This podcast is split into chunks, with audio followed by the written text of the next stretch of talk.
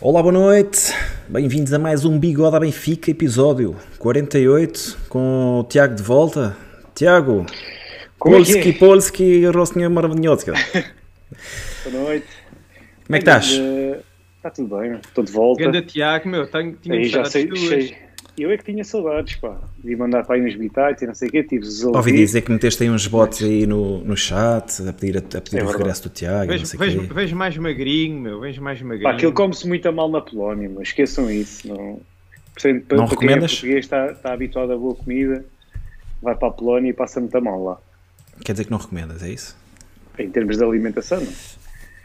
Ainda deu para ir ver um jogo da Liga dos Campeões. O jogo foi Foste. muito fraco, mas. Mas pronto. valeu pelo resultado e depois pelo, pela Foste consequente... matar saudades, foste matar saudades da fraude. Foste ver o Dinamo de Kiev Fenerbahçe, né? É verdade. Foi Não, mas uma experiência gira. Uma experiência, o ambiente no estádio estava engraçado, aquele malta, malta da Ucrânia muito unida ali, aqueles cânticos e não sei o quê, Sentiste, mas- sentiste que havia maioritariamente quê? Adeptos ucranianos? Sim, sim, sim. Era, Muitos era polacos também? estava- Pá, malta polaca também, e aquilo como havia lá este evento onde eu estive lá na cidade, este evento grande, também estava lá muita gente que aproveitou para ir ver um jogo da Liga dos Campeões, mas maioritariamente eram ucranianos. E depois estavas lá tu com, o- com o cartaz a dizer volta, regressa JJ. Verdade. Muito bem. Rui, como é que estás? Aproveitámos, espera aí, aproveitámos que não estiveste cá e não sei se deste conta, despachámos o Tarapto para a equipa B. Sim, já, já vi que houve aqui, houve aqui algumas remodelações. Pá, não estavas a Como não ver. estavas aqui, Não estavas a ver, só precisavam duas assinaturas, fui eu e o Rui. foi rápido, arrumámos o assunto.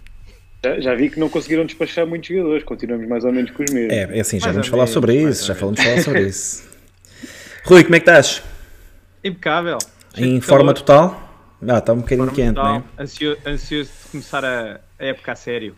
Já teve- faltam 48 horas, faltam 48 horas. Olha, dar só aí boa noite aí ao agora. pessoal do chat. Ahm, temos aqui Diogo Ferreira da Córcega, Sérgio Souza, Tiago Fernandes, Mr. Hopification, Nugulação, Pedro Miguel, Sofia Pérez, Márcio Piedade, Nameless, Duarte Cachatra, é André, MV, MVB Ribeiro, Casca Grossa, está aí muita gente. Malta, Ah, dar, aqui bem-vindos. só, dar aqui só um abraço especial ao Pedro Miguel, ele é incansável a partilhar eh, os nossos episódios nas redes sociais dele e, portanto, olha, obrigadão por espalhares aí o bigodismo pela, pelo mundo virtual e gosto de ver por aqui. Verdade.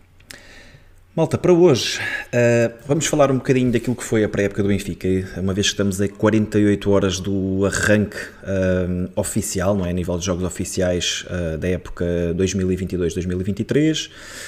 Um, finalmente, né? Vamos olhar para aquilo que foram os cinco jogos uh, do, do Benfica nesta pré-temporada. Vamos analisar depois também de forma mais individual dos jogadores, quais é que foram as surpresas, os destaques, os melhores jogadores, etc. Um, também vamos colocar aí questões para o chat e depois no final vamos fazer uma. Vamos tentar perceber quais é são as expectativas dos benfiquistas, quais é são as nossas e depois quais é serão também as vossas para, para lançarmos aí o, o tópico. Então, vamos lá arrancar com isto. Vamos embora. Então, antes de mais, para a época do Benfica, o que é que foi o positivo? Tiago, tu que estás de regresso, falas em pressão alta e recuperação defensiva, diz-me da tua eh, justiça. Pá, como, é que, como é que eu hei de tentar eh, resumir isto? Eu, eu, eu, para já, deixa- deixem-me dizer, é porque eu estive fora, tive mais dificuldade em acompanhar, a- em acompanhar a pré-época do Benfica na sua totalidade, acompanhar todos os jogos. Fui vendo, mas é, é sempre diferente estar a ver de fora do que estar a ver aqui calmamente em minha casa, acompanhar os jogos, eh, poder analisar com mais critério.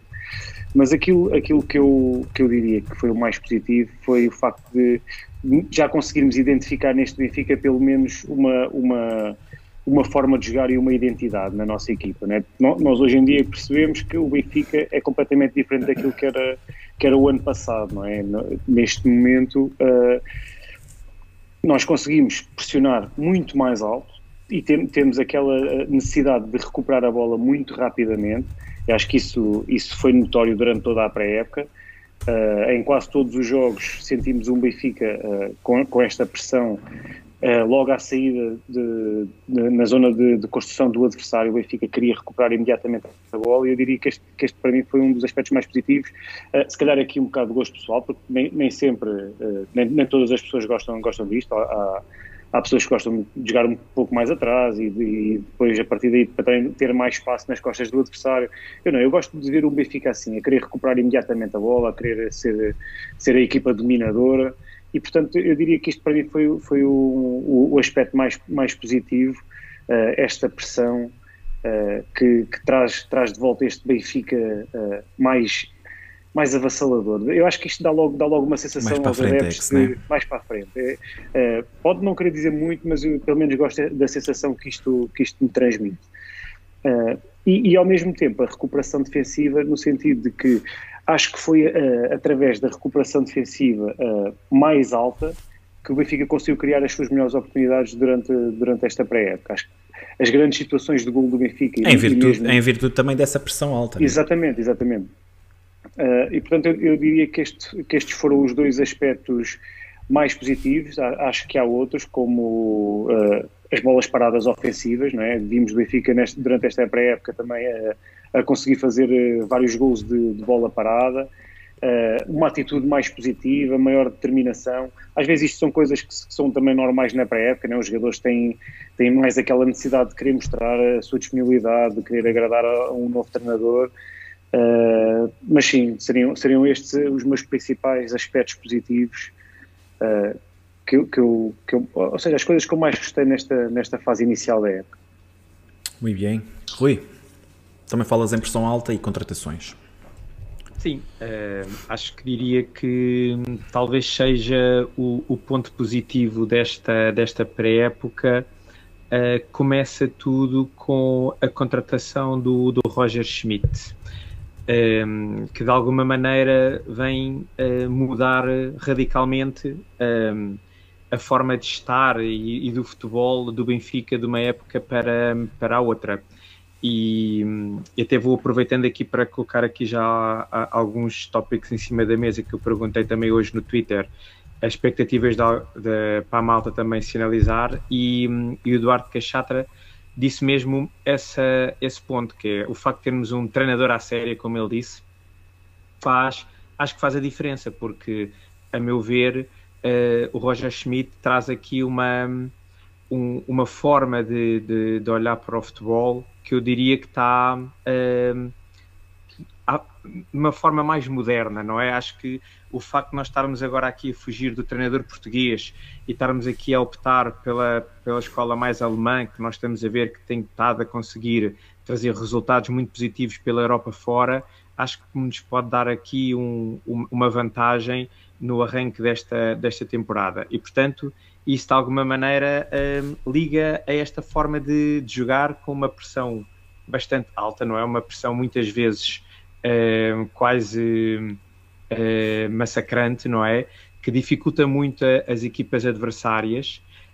Um, e o que nós vimos foi que, apesar de estarmos a conseguir fazê-lo já de uma forma bastante uh, efetiva, por exemplo, no último jogo contra o Newcastle, vimos que a equipe com equipas mais difíceis uh, ainda há aqui trabalho a, a fazer. E, portanto, um, acho que esta identidade que foi criada aqui uh, dentro do campo, não é? começa-se a ver aqui um, uma forma de jogar muito específica uh, com o dedo, chamemos assim, do, do Roger Impressão Schmidt. digital. Não é? E isto é, é algo que, que o João Casta 97 também pôs, esta identidade própria. Uh, acho muito interessante uh, e, portanto, para mim foi o grande ponto positivo da, da, da pré-época. Por outro lado, uh, eu coloquei aqui também a política de contratações, que me parece que também cria aqui uma, uma ruptura em relação ao que tínhamos vindo a assistir na, nas últimas épocas. até agora, a maioria das contratações que chegaram vem efetivamente trazer uma mais-valia para o 11 e portanto é o que se chama efetivamente uma contratação, não é? Um reforço, um reforço. Uh, do plantel e, e, nomeadamente do 11. E portanto tivemos aqui, por um lado, a chegada do Enzo Fernandes, a chegada do, do David Neres, que vêm diretamente uh, para o 11, não é? Entram diretamente para o 11, e por outro lado, a chegada também de outros jogadores que, uh, que certamente vão fazer muita pressão para lá entrarem, como foi o caso do Bá o, o próprio Ristich, que vêm, uh, se não vêm para, para ser titulares, vêm para criar bastante competitividade em, em posições em que estávamos de alguma maneira fragilizados. E portanto, a meu ver, são, são estes dois pontos, uh, esta forma de jogar uh, do Benfica e esta política de contratações, são, são coisas que vêm de alguma maneira mudar com o que tínhamos visto no passado recente e que de alguma maneira, como o Tiago disse, nos dá aqui alguma, uh, alguma ilusão de que estamos a fazer as coisas talvez melhores, com mais estruturadas e que isso também possa levar aqui a depois no final da época a melhores resultados. É isso, olha, eu, eu coloquei acima, acima de pressão alta, coloquei futebol apresentado, uh, porque acho que, como o Rui disse, acho que já se nota uma, uma impressão digital de Roger Schmidt e na forma como ele veio uh, mudar aqui um bocadinho a forma de jogar do Benfica. como o Tiago também disse, Gosto de ver este Benfica avassalador, gosto de ver este Benfica para a frente, sem medo do adversário, a tentar impor o seu jogo, a pressionar alto, a tentar recuperar, a tentar ganhar segundas bolas e imediatamente a partir daí lançar eh, lances de perigo. Um, por outro lado, algo que já não víamos há muito tempo no Benfica, situações de gol de bola parada. Pá, acho que fizemos mais golos de bola parada nesta pré-época do que nas últimas duas ou três épocas anteriores e isso também me agrada bastante. Olha, Bruno, também, já agora, também vindo do Twitter, também foi algo que a Sofia Araújo comentou uh, e, e, acho que é um bom tópico que estás a dizer, esta questão dos golos de bola parada, perceber se isto é algo que é para continuar ou se foi aqui um fenómeno de, é de pré-época. Se em 5 jogos, uh, pá, eu não, não sei dizer exatamente quantos é que foram. Sei que o Benfica marcou 17 golos na pré-época, não sei se foram 4, se foram 5 golos de bola parada, mas ainda assim é uma fatia considerável. Uh, e em alguns dos jogos, uh, essa tal bola parada, esse tal gol de bola parada chegou mesmo a ser uh, o primeiro gol do jogo, o que é importante. Um, Daí a, estar animado com, com, com este futebol apresentado, com esta forma de jogar da equipa, com esta intensidade, embora se perceba que vai haver alturas da época, vai haver alturas dos jogos em que não vai ser sempre assim, os outros também jogam, os outros também estão vivos, mas é assim que eu gosto que o Benfica jogue. Eu fui, fui quando comecei a ver o Benfica, sempre me, sempre me apercebi que o Benfica tinha que, tinha que hum, os jogadores e a forma como a equipa jogava eram, é para ser melhor que os outros, é para ganhar, e é assim que eu vejo isto hoje em dia. Uh, acho que esta nova, este DNA que, que Roger Schmidt está, está a tentar implementar é mesmo para isso, é para um Benfica demolidor, não demolidor, um Benfica dominador uh, e que se imponha acima de tudo, e é isso que eu, e é isso que eu quero. Uh, depois coloca as contratações, um, ali como, como disse o Rui, Acho que o Benfica foi mais criterioso na, na, seleção de alguns jogadores. Mesmo jogadores que ainda não deram o seu contributo, como é o caso do Ristich, mas porque está lesionado.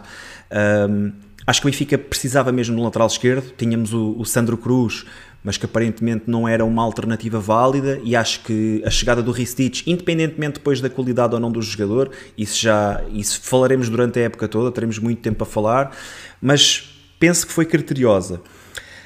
O Enzo vem para, vem para entrar de, de, imediato e, como se viu, encaixou que nem uma luva. O David Neres é uma, uma um, não vou dizer uma substituição, mas vou dizer uma, uma alternativa.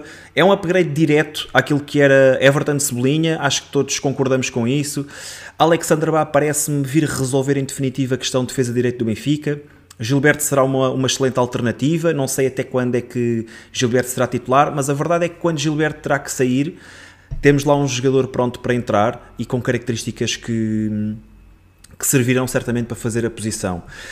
Depois há aqui a questão de Peter Musa, que é um jogador que eu acabo por não perceber muito bem a contratação, mas isso são, são outros 500, não, não estamos a falar disso agora. Uh, há ainda João Vitor, que mais uma vez, dentro daquilo que será uh, a equipa, uh, a forma da equipa jogar, escolhida por Roger Schmidt, defesas rápidos, defesa subida, etc., parece-me ser uma boa uma boa decisão. Um, e é isso, acho que fomos bastante criteriosos. Ainda está para vir, penso que ainda estão para chegar reforços. Se forem, se forem tão criteriosos como estes que têm sido até agora, pá, acho que estamos no bom caminho. E é isto que eu tenho apontado positivo. Olha, o Diogo Ferreira está aqui a dizer: espero que seja rolo compressor. Vocês acham que calma, podemos chegar a esse, a esse nível? Tiago, o que é que achas? Vamos com calma. Eu acho que neste momento já, já considero positivo o facto de termos uma, uma identidade, ou seja, principalmente depois daquilo que foi o ano passado, né, que era um bocado tudo fé em Deus, né, não, não, não sentias. Uh, não conseguias identificar um fio de jogo no Benfica, não, não conseguias não sentir ideias. que havia um plano, Sim. não havia ideias. O facto de neste momento já, já conseguirmos ter isso, acho que já é positivo. Agora, também sabemos que se calhar se terça-feira, se não ganharmos, já começa a ser tudo metido em causa e as coisas não, não, não podemos estar daqui de um momento a falar em rolo compressor e no momento seguinte se calhar o treinador já não, já não serve. Claro. Acho que as coisas têm que ser feitas com calma, acho que estamos, estamos a fazer as coisas bem, já acho positivo neste momento já, já estarmos nesta fase em que uh, todos os adeptos sentem que as coisas estão a mudar para melhor agora, acho que também temos que ter alguma calma, é? ainda não fizemos nenhum jogo oficial, uh, próprio, a segunda parte do Eusébio Cup foi, deixou já toda a gente ali um pouco pé atrás, uh, portanto, pá, eu, eu, gostava que chegássemos a esse nível de rolo compressor, de, de, atropelar todos os adversários, principalmente no Estádio da Luz, mas acho que é, é, precoce, é precoce estarmos a falar nisso neste, neste momento, ainda não temos nenhuma vitória, uh, não temos nenhum jogo oficial, ainda, o nosso plantel ainda tem temos bastante lacunas. Portanto, calma, acho que as coisas estão a ser bem feitas, mas devagar. É isso. O ano passado, acho, acho que nenhum benfiquista quererá recordar uh, a época transata como uma época positiva, não é? Uh, tirando a, tirando a, a, a, caminhada que fizemos na Champions, a época foi muito negativa e começou com sete vitórias. E lembro-me que os benfiquistas estavam em altas, tínhamos acabado de ganhar 3-0 eh, ao Barcelona no Estádio da Luz, quando de um momento para o outro perdemos 1-0 em casa com o Portimonense para o campeonato e as coisas vieram por aí abaixo.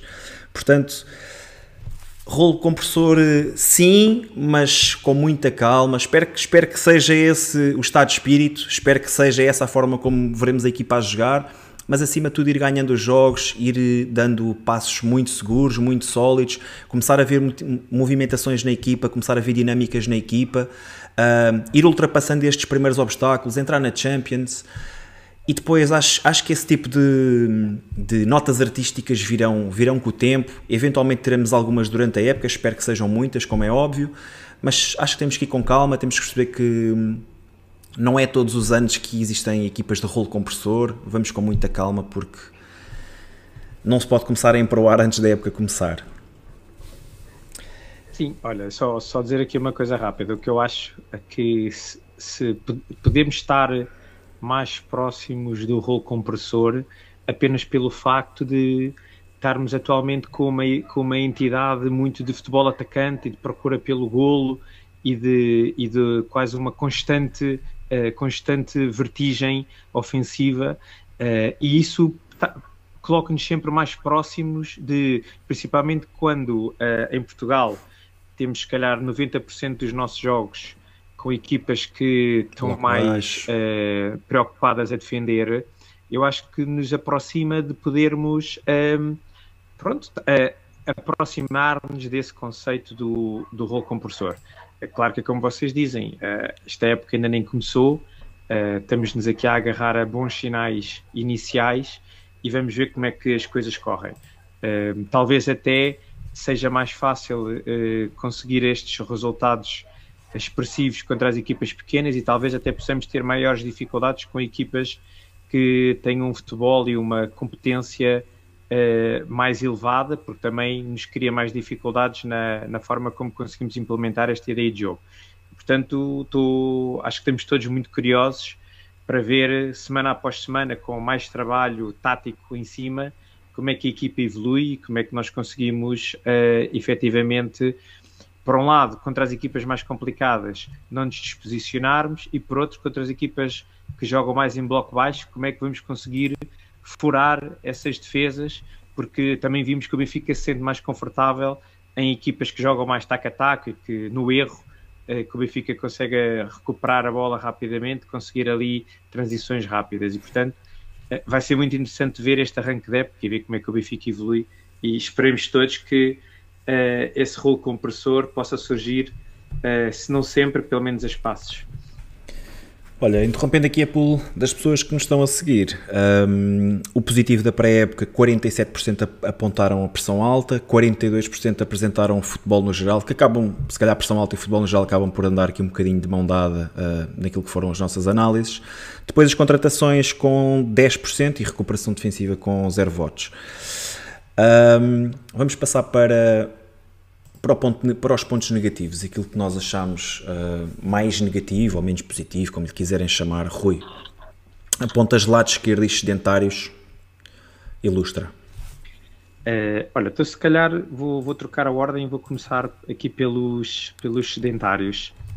Uh, isto porque, a, meu ver, foi um dos, dos pontos negativos desta pré-época, porque no final do dia criam aqui alguma, algum distúrbio na, na normal planificação da época e até na forma como o, o Roger Schmidt se pode focar uh, efetivamente no plantel com quem ele vai trabalhar ao, ao longo do ano. Um, o, por um lado, uh, este, este, este distúrbio uh, cria muito por, uh, pelo facto de termos aqui jogadores que estão agora dentro do balneário, estão, estão-se a criar, entre aspas, uh, ligações, amizades e que de um momento para o outro esses jogadores podem sair e está-se aqui a criar, uh, a meu ver, uh, momentos que o Benfica não ganha nada com isso enquanto plantel. E por outro lado, e nós vimos isso acontecer ao longo da época, da pré-época, ver o Roger Schmidt, por exemplo, a, a dar aqui minutos a, a, jogadores que aparentemente não vão ficar porque estão lá e porque de alguma maneira, estando lá, também têm que contribuir um, em vez de se calhar dar mais minutos a alguns jovens da equipa B que, que pelo menos a meu ver, gostava de ter visto, por exemplo, um, um Martineto poder ter jogado mais uh, uh, em relação, por exemplo, ao Meite. E para mim, talvez seja esse o, o caso mais gritante. E isso deve-se ao facto do Benfica, uh, ao longo dos últimos anos, ter acumulado bastantes erros de casting e estar a ser muito difícil uh, numa janela de transferências, conseguir eh, arrumar a casa toda de forma rápida. Uh, tem estado a fazer um trabalho grande, já, já se começou aqui a conseguir colocar alguns destes sedentários, mas vemos que ainda há alguns por, por colocar e, portanto, é um trabalho grande a fazer até dia 31 de agosto. Uh, e por outro lado, também, uh, e acho que já lá vamos a seguir, esta questão dos sedentários também pode libertar aqui verba para ajudar também no reforço de algumas posições. Verba e massa salarial. Né? Exato, exato, que continuam carenciadas uh, e, que, e que o Benfica precisa de reforçar para, para, para, para ter efetivamente um 11 muito forte. Uh, e, e, com este comentário faço a ponte para, para o meu segundo ponto negativo, que a meu ver é o lado esquerdo do Benfica, que uh, tem-se apresentado com Grimaldo e, e João Mário um, ehm, e que me parece que não tem o mesmo andamento que o lado direito com Gilberto barra Bá e Neres. Portanto, eh, parece-me claramente a, eh, a, zona atualmente mais fragilizada do, do campo. O Grimaldo, uh, ainda no último jogo, vimos que continua com um déficit defensivo que pode ser problemático ao longo da, da época. E por outro lado, o João Mário, muito, uh, muito pouco acutilante, muito pouco desequilibrador, uh, a ser um jogador, a meu ver, que destoa um pouco uh, do meio campo a frente, da, da, da velocidade, do dinamismo, da, do repentismo que o meio campo do Benfica tem estado a apresentar. Parece-me que o João Mário não está uns furos abaixo e não está a conseguir acompanhar um, esse, os seus colegas de, de meio campo. E, portanto, a mim preocupa-me arrancarmos a época uh, com um lado esquerdo composto por Grimaldi e, e João Mário. Olha, dando continuidade aí à tua, à tua, ao teu comentário sobre os sedentários, Rui, queria só acrescentar que isto também é um problema que, que vem de épocas anteriores. Este problema dos sedentários uh, vem a acumular de épocas transatas o Gabriel, o, o Pizzi, o André Almeida, uh, os jogadores tiveram, que chegaram, Chiquinho, Tarapte, esses jogadores todos um, que vêm a acumular de épocas anteriores e que acho que muitos de nós já reconheceram que, que não são jogadores que neste momento já não, já não têm muito a oferecer ao Benfica, uh, acaba por ser um destes problemas de, de, lá está, de termos muitos jogadores a mais e que se calhar não contam para, para o treinador no plantel. Um, em relação, em relação ao plantel curto em qualidade, aquilo que eu me refiro é às segundas linhas do Benfica, não só às segundas linhas, mas vou começar por aí. Acho que o Benfica não tem, não tem suplentes à altura de Rafa, de David Neres, ah, de Enzo, de Florentino, pronto, e só aqui já vão quatro posições. Depois, na, na, primeira linha, como o Rui estava a dizer, João Mário não é um extremo esquerdo, ou não é um ala esquerdo, Uh, há sempre a possibilidade de João Mário jogar a 10 e de puxarmos o Rafa para o lado esquerdo, mas a verdade é que Roger Schmidt não está a ver dessa maneira e temos que confiar no treinador. Uh, portanto, se João Mário não é o jogador para aquela posição, obrigatoriamente teríamos, teria que ser feita outra contratação ali para aquele lado. Um, e é aí que eu estou a querer chegar. Eu sei que, eu sei que depois há, há, excesso de qualidade em outras posições. Acho que estamos muito bem servidos de centrais. Acho que a lateral direita está bem. Está bem um, também temos, temos uma solução à altura ponta de lança, avançado, como lhe quiserem chamar, também temos jogadores suficientes e que, e que têm qualidade. Na lateral esquerda, Ristich ainda não, ainda não conseguiu dar um ar da sua graça, mas lá está, para Rafa Neres, Enzo, Tino, sendo que um destes dois pode ser substituído por Weigl ou por Paulo Bernardo, mas lá está, depois aqui já estamos a entrar aqui numa zona mais cinzenta. Um, mais uma vez, acho que o plantel é curto em qualidade. Tiago. Uh, assim, parte dos sedentários uh, também encaixa ali naquilo que eu disse, na bagunça, na bagunça no plantel, é. não é? Uh, eu chamo-lhe chamo bagunça mais no sentido de pá, temos de estar a fazer a pré-época com, com 40 jogadores, termos jogadores, por exemplo, termos, por exemplo, seis centrais, mas depois para extremos estamos curtíssimos de opções, não temos, se calhar, um criativo declarado, um número 10 que, que, que enche as medidas. é, mais, é mais neste sentido. Sinto que ainda existe algum desequilíbrio no nosso plantel. Uh, concordo que as contratações que foram feitas, uh, a grande maioria, foram feitas com critério. Acho que são jogadores de qualidade que vêm acrescentar qualidade ao nosso plantel. Só que ainda assim uh, não, não, chega. Ainda, ainda não chega exatamente por isto, porque por aquilo que vocês vinham, vinham dizendo que é, não, é um, não é uma coisa que se consiga resolver de um momento para o outro de vários anos de, de mau trabalho, não é? Portanto, isto vai levar algum tempo Uh, gostava que, que, pudéssemos acrescentar ainda mais qualidade ao nosso plantel, principalmente nestas, nestas duas posições onde, onde disse que sinto que, que, ainda, que ainda carecem de, de, mais opções, não é? porque se nós formos a ver, por exemplo, para as alas, para extremo, estamos, estamos curtos de, de, de opções para já. Uh, um, um, médio ofensivo, um número 10, um criativo, um, aquele jogador, um virtuoso com bola, acho que neste momento não existe no nosso plantel um jogador com, com estas características. Uh, e, é, e, é, mais neste sentido que eu coloquei aqui a bagunça no plantel, a juntar, juntando os sedentários uh, ao facto de em algumas posições ainda termos uh, lacunas, lacunas ou falta, ou falta de qualidade ou profundidade, levou-me levou a colocar a bagunça no plantel como um ponto negativo. O outro ponto negativo, e aí já não com, com o mesmo peso do, do primeiro, uh, eu coloquei a criação de oportunidades de golo, no sentido que sinto que ainda não, não, não estamos naquela fase em que conseguimos criar oportunidades de gol com relativa facilidade através de, de um processo ofensivo de, de, construção, de criação de oportunidades. Ou seja, muitas das oportunidades têm, têm surgido através de recuperações de bola no, no primeiro terço de da construção da equipa adversária ou bolas paradas. Erros, bolas paradas, erros do, dos adversários. Claro que isso faz parte do futebol e muitas vezes são, são esses momentos que resolvem jogos. Uh, agora, acho que ainda, ainda, ainda temos que melhorar neste aspecto que é o nosso futebol ofensivo de, de jogo coletivo, de criação de oportunidades, de uh, bola dentro, bola fora, envolvimento de vários jogadores, aparecimento de vários jogadores em zonas de finalização. Acho que aqui ainda temos que melhorar, mas também a época ainda vai, ainda vai no início e temos, teremos todo o tempo para, para que isso se possa desenvolver. Voilà, vamos ver o que é que o chat diz em relação também aqui a este tópico do que é que achou mais negativo. Portanto, 46% também apontam os sedentários, 44% plantel curto em qualidade, 10% lado esquerdo e com zero votos a criação de oportunidades. Isto em 63 votos, pessoal, aproveito para fazer aqui aquele apelo ao like. Deixem o vosso like, pessoal, sempre ajuda a divulgar o canal. Olha, mas é interessante que estes, estes dois pontos acabam por estar de alguma maneira correlacionados, não é?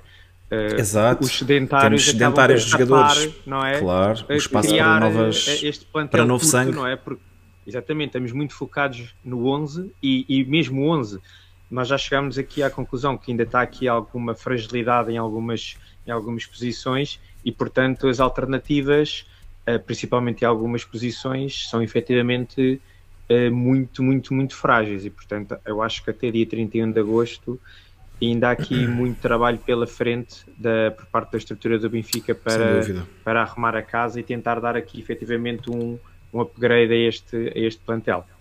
Sem dúvida. Bem, vamos, vamos avançar para hum, escolhas mais, mais pessoais, uh, também mais individualizado por parte dos jogadores. Qual é que foi a maior surpresa um, da pré-temporada? Um, se calhar vou começar eu. Então, para mim, a maior surpresa foi o Alexander Bá. Um, eu, eu, tenho ideia de, oh, tenho ideia de que o jogador tinha boa referência do jogador, daquilo que vimos, ter, tendo sido eleito o melhor, o melhor eh, defesa da, da Liga Checa. Um, dos vídeos que analisámos, pronto, depois daquilo que fizemos, do trabalho de casa que fizemos e daquilo que nos fomos informando sobre o jogador, parecia ser um jogador com, com grande pulmão, velocidade, uh, que cruzava muito bem, que tinha uma participação em golo uh, muito elevada para aquilo que era, que era a sua equipa.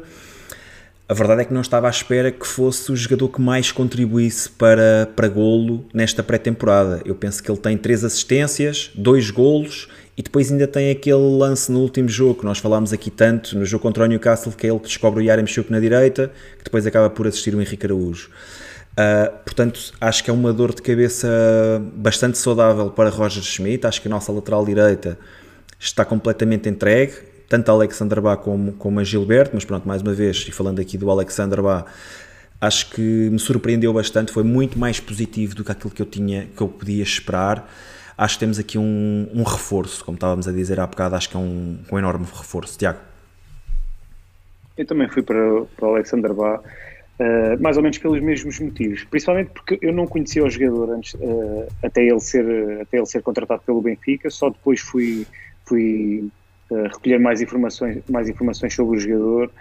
Uh, pá, e tem sido para mim uma surpresa porque acho que um lateral com estas características no nosso campeonato vai fazer muita moça porque é um jogador que tem uma facilidade enorme em surgir em, em posições avançadas no terreno, em aparecer em zonas de finalização, em, em, aparecer em zonas de cruzamento. E acho que o Benfica, com o futebol ofensivo, com um lateral destes, vai fazer mesmo muita moça nos adversários. E acho que uh, uh, aquilo que ele já deu à equipa nesta pré-época deixa-me com muita água na boca. Uh, e acho que e para mim foi mesmo, foi mesmo a principal surpresa porque não conhecia o jogador e, e, acho que foi aqui foi, foi mesmo uma excelente contratação. Estou ansioso por ver, por ver mais de, de Alexander Bá. Rui.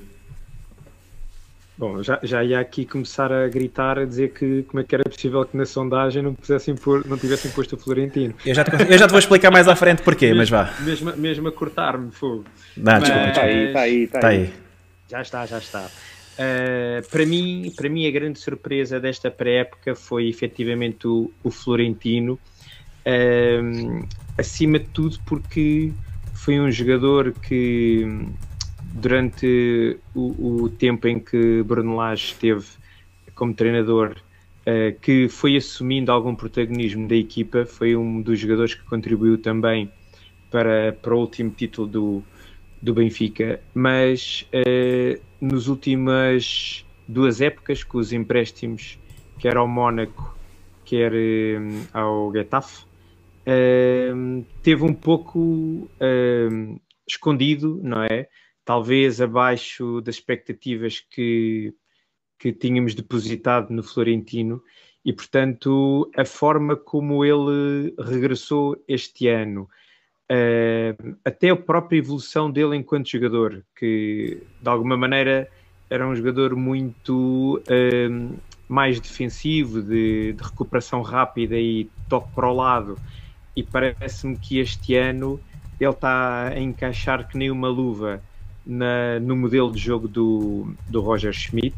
Acho que talvez seja o jogador que, que, que esteja a crescer mais com este modelo de jogo instituído pelo, pelo treinador.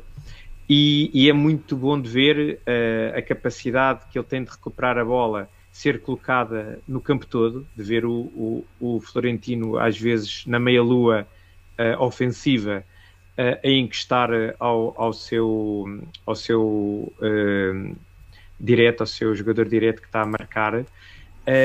e por outro lado, a capacidade que ele está a ter de, de conseguir passos mais de disrupção e de conseguir passos mais verticais eh, que complementam muito bem o trabalho que o Enzo Fernandes também está a fazer ali naquele duplo pivô. Um, e portanto, agradou-me imenso este regresso do Florentino. Estou a gostar muito da forma como ele se está a apresentar, e portanto, para mim, foi a grande surpresa deste, deste arranque de ano no, no plantel do Benfica. Muito bem. Olha, eu queria só deixar aqui uma nota uh, de que nós só conseguimos deixar quatro nomes no, nas pools para vocês votarem, ok? Uh, e depois queria também deixar aqui o, uma nota também para o António Silva, que também foi uma surpresa bastante agradável. Gostei muito de ver o António Silva durante a pré-temporada, mas pronto, depois também acabou por jogar muito menos minutos que, que, os, que as outras opções.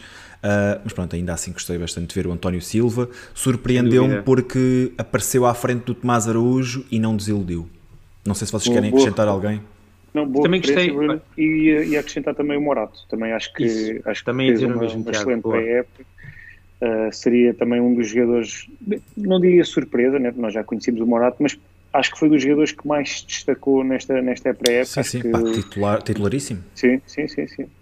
E o António Silva, já, já tinha comentado aqui, eu sou, sou um grande apreciador do António Silva e acho que Roger Schmidt também, também reconheceu qualidade e, e, e, e viu que temos ali, temos ali central para o futuro. Olha, o chat votou e disse mais algum, 41. Só, só ver se o Rui Sim. tem mais alguma. Não, Morato. Morato acho, Que, acho que entrou super bem no 11, está também a crescer imenso com o Roger Schmidt, portanto, exatamente o que tu disseste, Tiago. Muito bem. Então, a votação do chat atribui 41% a Alexander Bá, 32% a Tino, 17% a Enzo e 8% a David Neres. Pá, foram os outros dois nomes que eu coloquei. Ainda assim, acho que estamos mais ou menos de acordo aqui com, com aquilo que o pessoal, o pessoal do chat votou. Na próxima categoria temos incógnita. Um, Rui, não sei se queres avançar aí uma ah, vez. Mas estás que... sempre a imitar as minhas escolhas, ou oh Bruno? Puto, eu, eu, eu fiz espelho. nós, eu fiz espelho. Mandámos, Vi o que é que tu votaste e disse: Ah, vou meter o do Tiago. Vou meter o do Tiago. E foi isto. É isto, nós, nós mandamos as nossas escolhas e ele depois. E eu estou ali para vejo, olha, toma. Claro, não. Rui, explica só aí o que é que é incógnita e se quiseres avança já. Sim, não, nós andamos aqui a discutir um bocado. Acho que incógnita talvez não seja o, o, melhor título para esta categoria, mas acima de tudo, basicamente é o jogador que nós sentimos que pode evoluir mais uh, ao longo da época. Uh, e é por isso que eu escolhi o Bá, uh, porque, e não o pus como surpresa, porque o quis colocar aqui. eu acho que o Alexander Bá pela forma como ele se apresentou aqui em, nos primeiros jogos uh, e trabalhando aqui uh, de perto, por um lado, com o Roger Schmidt, que eu acho que lhe pode dar aqui um, a nível tático um upgrade gigante na forma como o Alexander Bá já vem a jogar. E por outro lado, com o facto de ter também como lateral direito um jogador altamente competitivo como o Gilberto, Uh, Parece-me que o Alexander uh, daqui até ao final do ano, vai evoluir ainda bastante e acho que vai ser eh, um jogador zaço que o Benfica vai ter aqui como lateral direito. E, portanto, uh, a meu ver, e do que eu tive a ver, do, do, do, que joga hoje e de como vai acabar o ano, parece-me que o Bá vai ser quem vai evoluir mais ao longo desta temporada nas, nas mãos do Roger Schmidt. Olha, eu escolhi o Diego Moreira. Acho que foi um, foi um jovem, foi um jogador que não conseguiu mostrar eh, muita coisa nesta pré-época, verdade seja dita. Até vou aproveitar para lançar aqui um, um gráfico que temos, que é um gráfico de minutos. Deixem-me só aumentar para eles também conseguirem ver melhor. Um, Diego Moreira não, não, não conseguiu mostrar o seu futebol. Uh, não sei se por estar nervoso, falta de confiança, se simplesmente as coisas não aconteceram. Ele jogou o equivalente a 182 minutos, portanto, praticamente dois jogos completos, divididos, a, divididos lá está, em 5 jogos, mas, mas ainda assim com, com tempo reduzido. Uh, muita vontade, Lembro-me assim de destaque um lance que ele recupera a bola um, e que depois dá o gol de Alexander Bar na reviravolta contra o Girona. Lembro-me daquela perdida incrível em que o Yaramchuk lhe serve de bandeja ao gol e ele atira à trave. E penso que isso depois até contribuiu para um apagão generalizado depois nessa, nessa partida. Ainda assim, acho que é um jogador que pode crescer muito. Acho que ele está lá para se divertir neste momento. Claro que vai evoluir, claro que é um profissional, mas acho que neste momento está lá para aprender com os outros, para se divertir. Estes minutos, penso, também têm sido importantes e acredito que é um jogador que vai ficar no plantel e que ao longo da época poderá mostrar todo o seu valor, como, como, nos, como nos mostrou na, na Youth League ou na, nas equipas mais, mais jovens do Benfica. Tiago. Uh, eu coloquei aqui o, o, o, Diego Moreira como uma incógnita, não pela sua qualidade, porque acho que é, que é inegável e todo, todos, todos reconhecemos. O jogador, quando, to, quando, toca na bola, acho que não deixa grandes dúvidas que é um jogador de, extre, de extrema qualidade. Uh, a minha incógnita vai mais no sentido de será este o jogador que o Benfica uh, está a precisar neste momento? Será este jogador que vai. Que vai que vai colmatar a lacuna que nós neste momento temos na posição de extremo? Será este o jogador que para sair do banco e resolver jogos?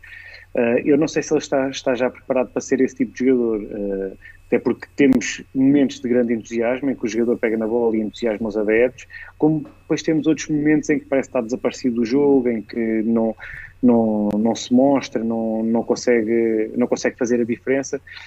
E foi, foi mais nesse sentido que o coloquei como incógnita se será o jogador que para fazer a diferença no Benfica neste momento. Uh, porque nós neste momento temos só dois extremos declarados, digamos assim, eh, se, se não quisermos contar com o Gil Dias e o Diogo Gonçalves, uh, a nossa solução, a nossa primeira solução para, para, para essas posições é Diego Moreira, pelo menos é, é logo o primeiro nome que, que me vem à cabeça e não sei se, se ele estará preparado para ser já esse jogador. E, e, é por aí a minha incógnita, não tem nada a ver com a qualidade do jogador. Duarte Cachatra lançou outro, também outro nome que para mim será uma incógnita para esta época, que é o, o Paulo Bernardo.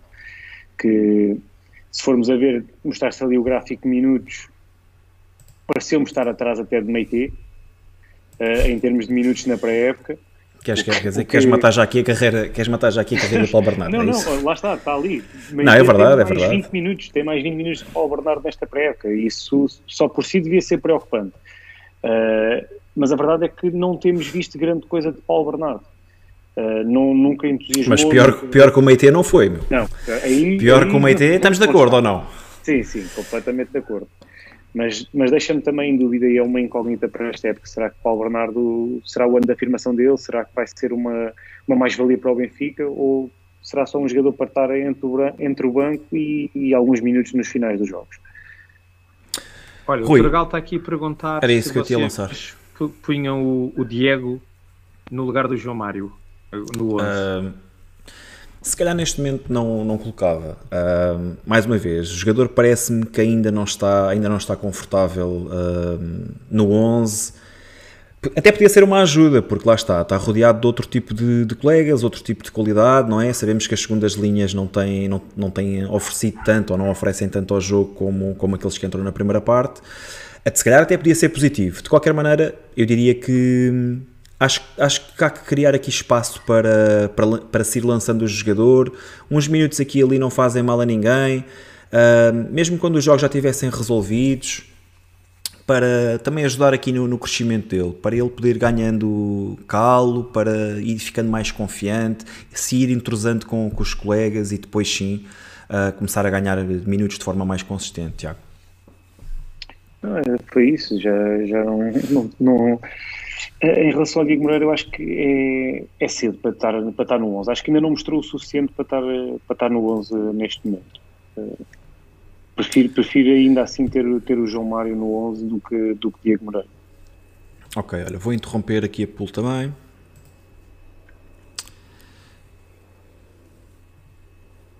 Portanto, 46% votam Diego Moreira, 22% votam outro 16% votam no Tin e 13% no Alexander Bá. Olha, posso só dar aqui um comentário em relação ao Diego Moreira. Claro. Uh, Parece-me que uh, é um jogador que, entre os benfiquistas, uh, já está aqui a gerar expectativas enormes. Vem com um hype muito grande da sua, da sua participação na Youth League mas uh, eu continuo a dizer que é um salto muito grande uh, passar dos Júniors para a equipa principal do, do Benfica.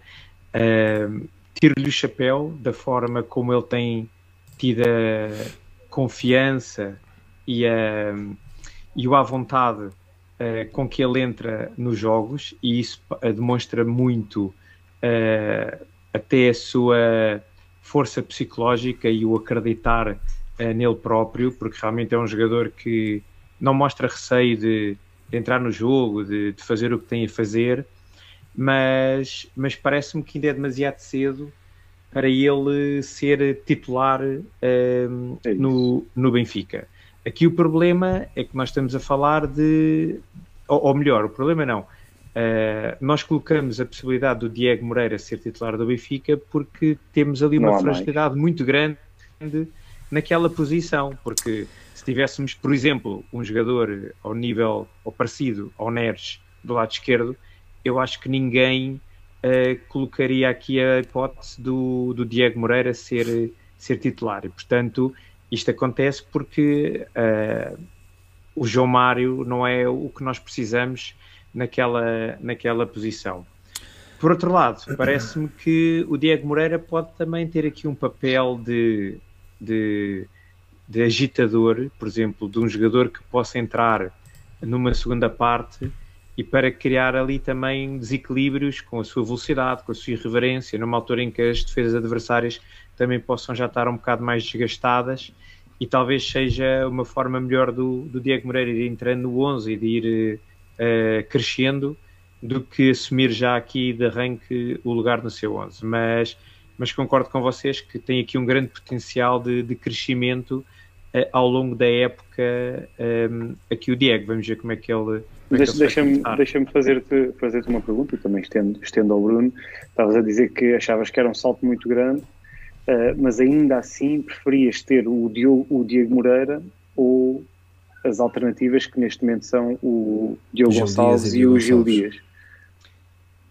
Pronto, uma vez mais, eu acho que prefiro apostar na, na, num bocadinho no, no saber o que é que pode ser o Diego Moreira do que apostar no que eu já conheço do Diogo Gonçalves e do, e do, e do que é Gil Dias, que, que, é muito curto. Às trunfo. Também não é preciso puxar logo às é trunfo. É o potencial, não é? É o potencial. Não, Olha, e ainda por cima, no, no, hoje que ainda hoje vi o Jota marcar um golaço contra, Ei, tá calado, contra o Aberdeen. Tiago.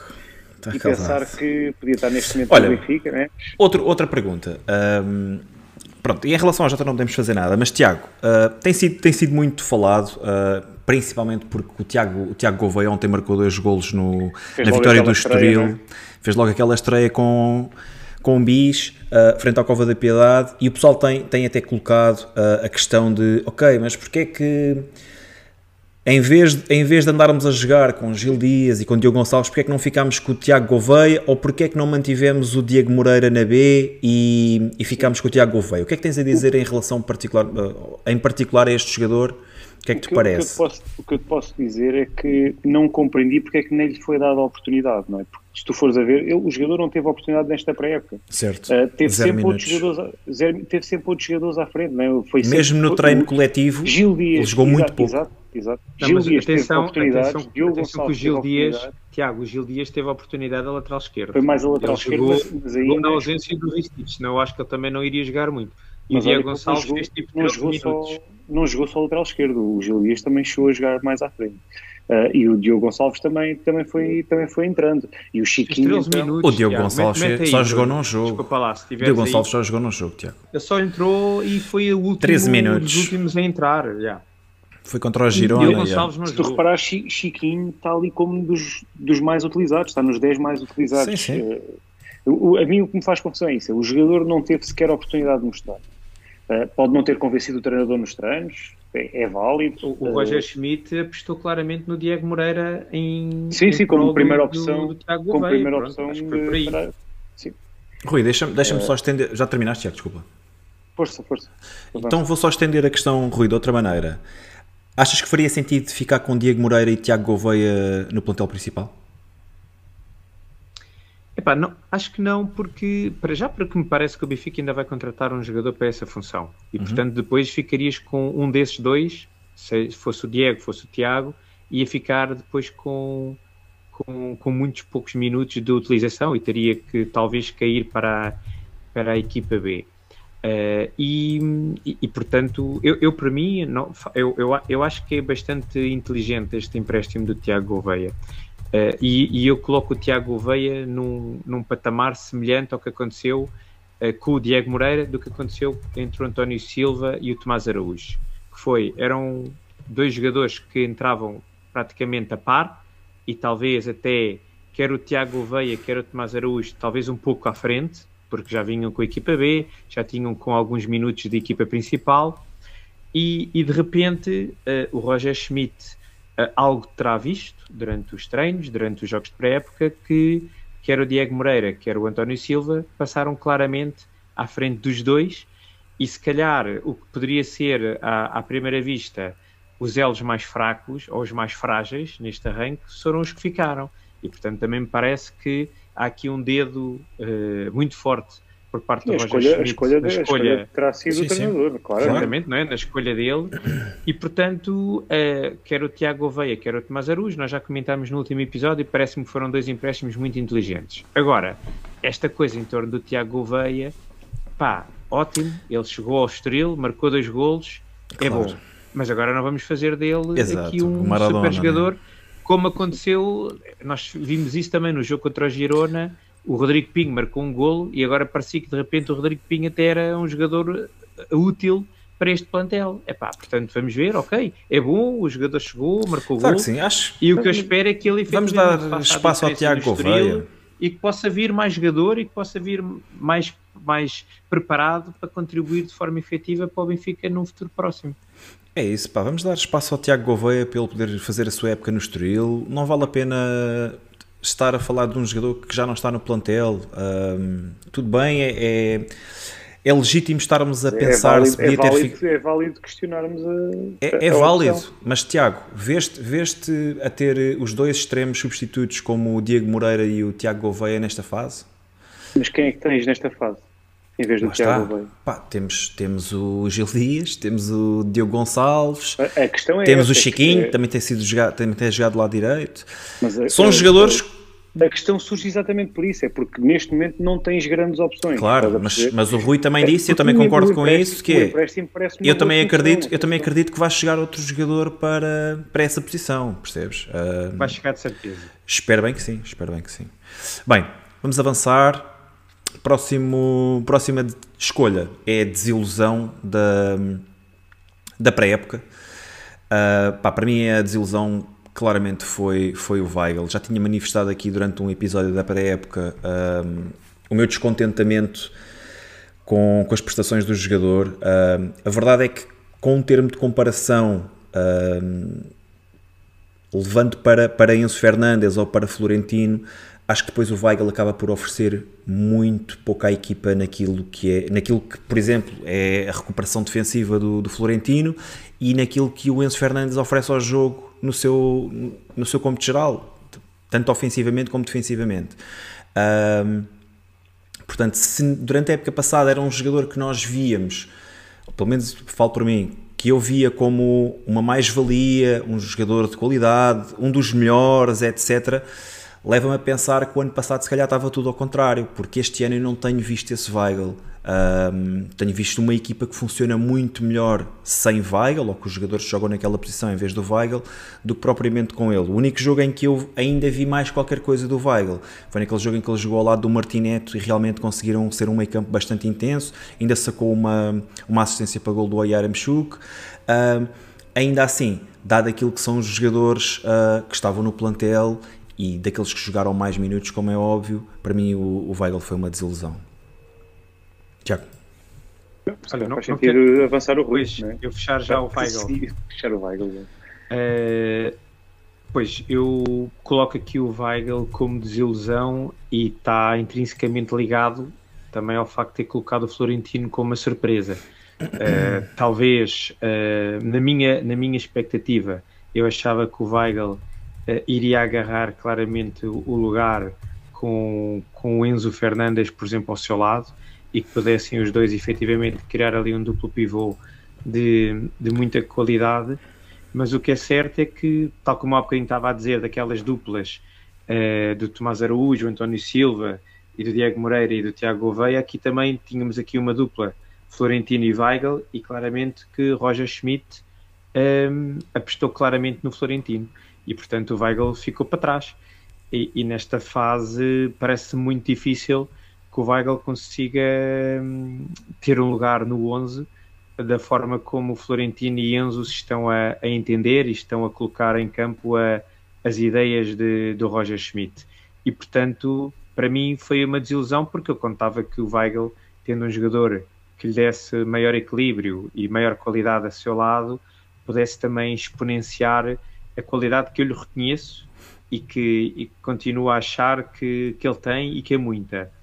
Uh, agora, nesta fase, uh, do, como, do forma como ele se tem apresentado, parece, e para, e, para, e para o peso que ele tem em termos de vencimento, parece-me cada vez mais que seria uma, uma opção racional tentar uh, a, venda do Weigl, até para poder abrir espaço para a contratação de outras, de, de outras posições em que estamos bem mais fragilizados do que esta do duplo pivô. Ou, ou, ou em último lugar, até mesmo para reforçar esta posição duplo pivô com um jogador que, que, talvez se aproximasse mais da ideia que Roger Schmidt tem uh, para, esses, para essa função. Portanto, uh, foi uma desilusão grande o Weigl, estava à espera de muito mais dele uh, neste início da época e, e, de alguma maneira os poucos minutos que ele tem vindo a fazer reflete também que talvez até para o treinador também tenha sido uma desilusão.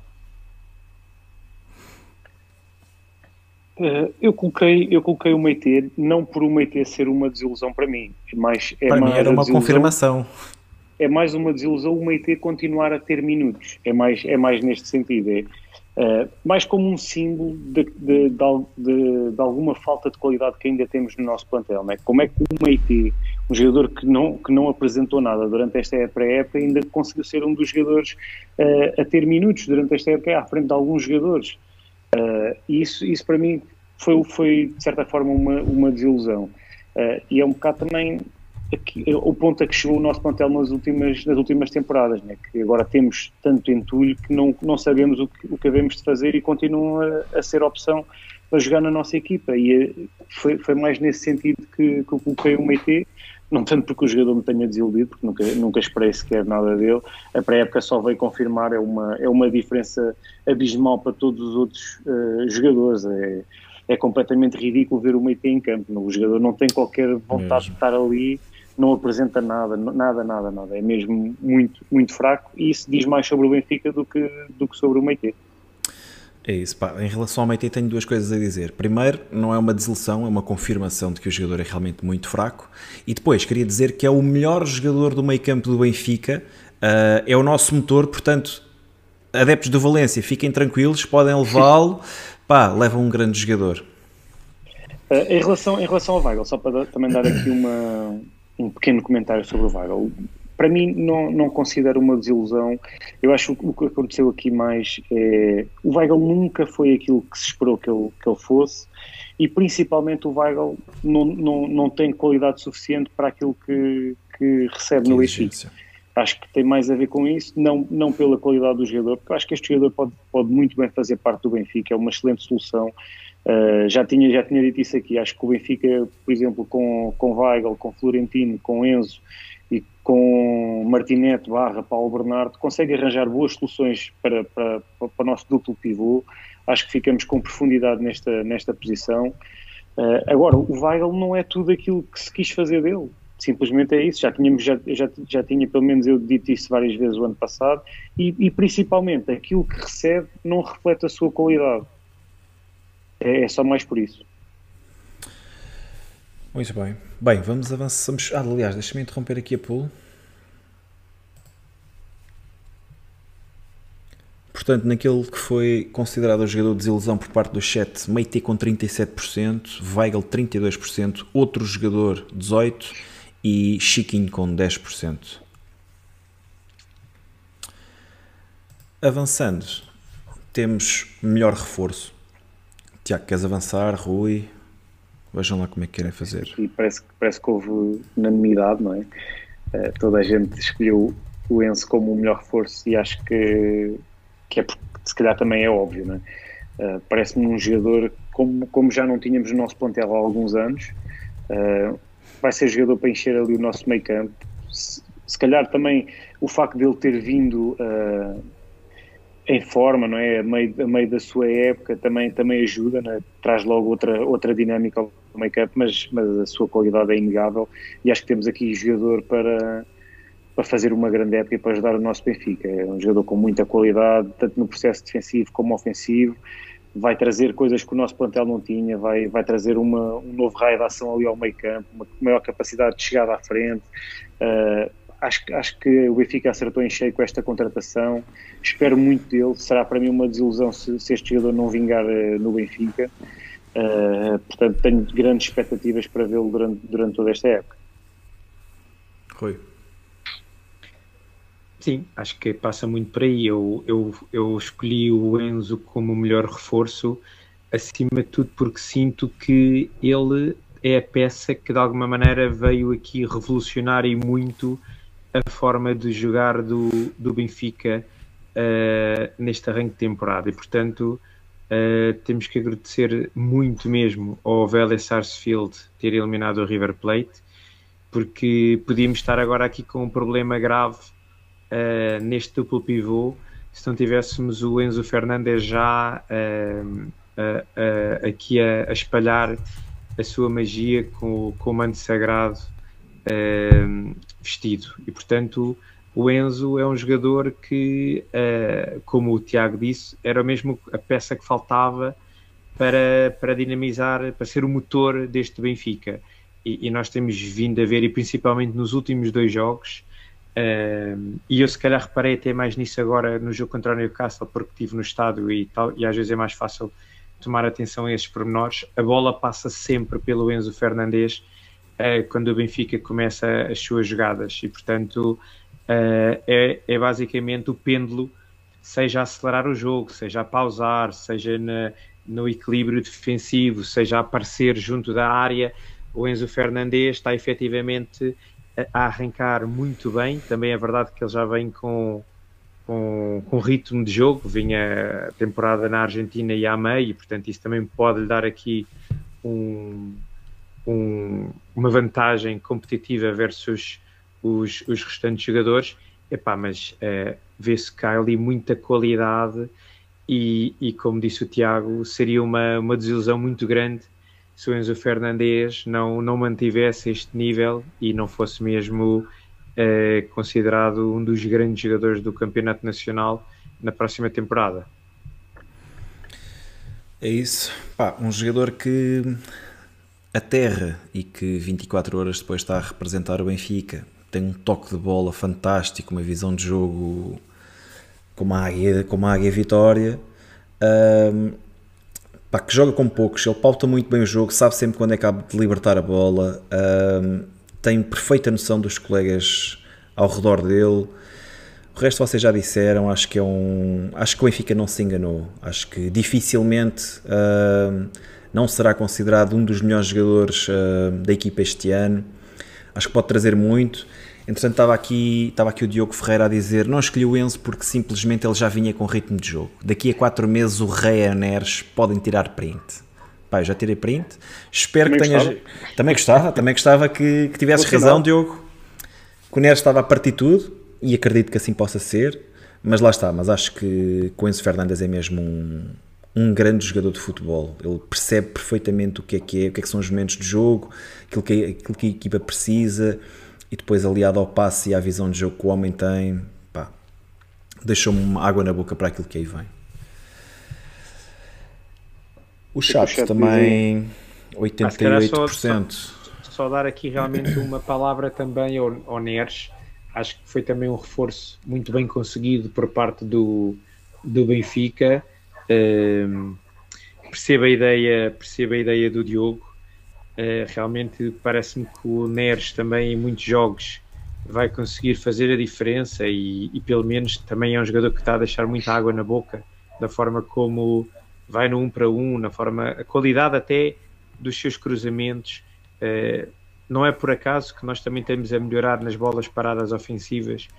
Também temos uh, jogadores que, se, que, são mais capazes de colocar com qualidade a bola na área e, portanto, parece-me que o Neres também vem, vem muito próximo do Enzo como um, um bom reforço, um excelente reforço, aliás, para o Benfica de, da próxima temporada.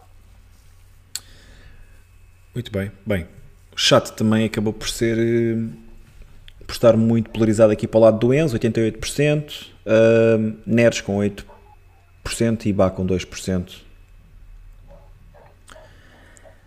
A seguir temos o, o bigode d'or da pré-temporada, aquele que nós consideramos que foi o melhor uh, reforço, o melhor reforço, o melhor jogador ou o jogador mais decisivo. Se calhar não o jogador mais decisivo, o melhor, melhor o jogador. Mais, o que mais destacou, o que mais destacou, pelo menos na minha perspectiva foi assim que, que escolhi. Então bora, Tiago, arranca. Não, uh, o Rui há bocado já tinha falado um bocado daquilo que foi a pré-época do, do Florentino e eu acompanhei em quase tudo aquilo que ele disse. Acho que foi o jogador que mais destacou na, na pré-época do Benfica. Uh, e o próprio Roger Schmidt parece-me ter também uh, visto isso, e tanto pelos minutos que, que, lhe, foram, que lhe foram dados, uh, e pela, pelo, pelo destaque que também tem tido na, na, equipa do Benfica. Acho que foi um jogador que caiu que nem uma luva neste, nesta nova forma de jogar do Benfica. Uh, o próprio jogador parece-me um jogador com muito mais confiança, uh, com, com outra capacidade a nível ofensivo. Ainda, ainda, não, é, ainda não é aquilo que que se calhar o Benfica precisa, mas já está muito melhor do que quando, quando saiu do Benfica. Sinto um jogador com, com outra liberdade, com mais capacidade de passe, com outra capacidade também de, de envolver os seus colegas e não só ser aquele jogador que recupera e, e entrega curtinho para o jogador mais próximo. Vejo, vejo o Florentino fazer outras coisas e depois a capacidade defensiva de Florentino é, é impressionante. O homem pressiona à frente, pressiona atrás, recupera bolas, desarma. Uh, tá, às vezes parece que está em todo o lado. Para mim foi, foi mesmo uma agradável surpresa este, este Florentino durante esta, esta, esta pré-época. Acho que temos aqui jogador para, para encher ali o meio campo defensivo do Benfica e acho que vai, vai, vai ser um jogador fundamental para Roger Schmidt durante toda esta época. Rui. Uh, epá, para mim foi o Enzo uh, e, e, e, não tenho grande dificuldade em, em colocá-lo como o jogador mais importante nesta pré-época e principalmente quando comparo com o Florentino, eu acho que o Florentino, como eu disse há bocadinho, foi uma grande surpresa, eu acho que ele uh, está a trazer muito mais do que eu estava à espera dele, mas quando eu olho e, e eles jogam muito um ao lado do outro, parece-me que o Enzo teve um impacto muito maior na equipa do que o Florentino e portanto parece-me que, que é um jogador que efetivamente marcou desde que chegou uh, tem sido o maestro, tem agarrado no, na forma como o Benfica joga e portanto uh, não tenho grandes dúvidas em achar o Enzo Fernandes uh, o, o grande bigode de ouro desta, desta pré-época. Olha, para mim também foi o Florentino. Um acho que voltou um jogador completamente diferente, uh, ou se calhar mais próximo daquilo que nos tinha habituado na, naquela segunda volta em que Bruno Lage acabou, uh, agarrou na equipa. Uh, Diz-se que dois, dois terços do mundo estão ocupados por água e outro terço está ocupado por no gol do Canté. Pá, foi assim que eu vi que eu vi Florentino Luís nesta pré-temporada. O homem estava em todo lado, roubava bolas, desarmava, tudo com uma facilidade incrível e depois, como o Tiago disse, a fazer coisas que que nós não víamos fazer na, pronto, quando ele apareceu na equipa com passe vertical, embora ainda falhe alguns passes, embora até penso que foi no, no segundo jogo contra o Nice fez lá um passe bastante eh, arriscado, que entregou a bola ao adversário numa zona perigosa, mas olhando para aquilo que, foram, que foi o Benfica das últimas duas épocas, não tendo visto um 6 com este tipo de capacidade e de um momento para o outro perceber que este jogador uh, pertencia aos quadros, esteve emprestado, não fez nada lá fora ou fez muito pouco e regressa ao Benfica com esta fome e com esta vontade, uh,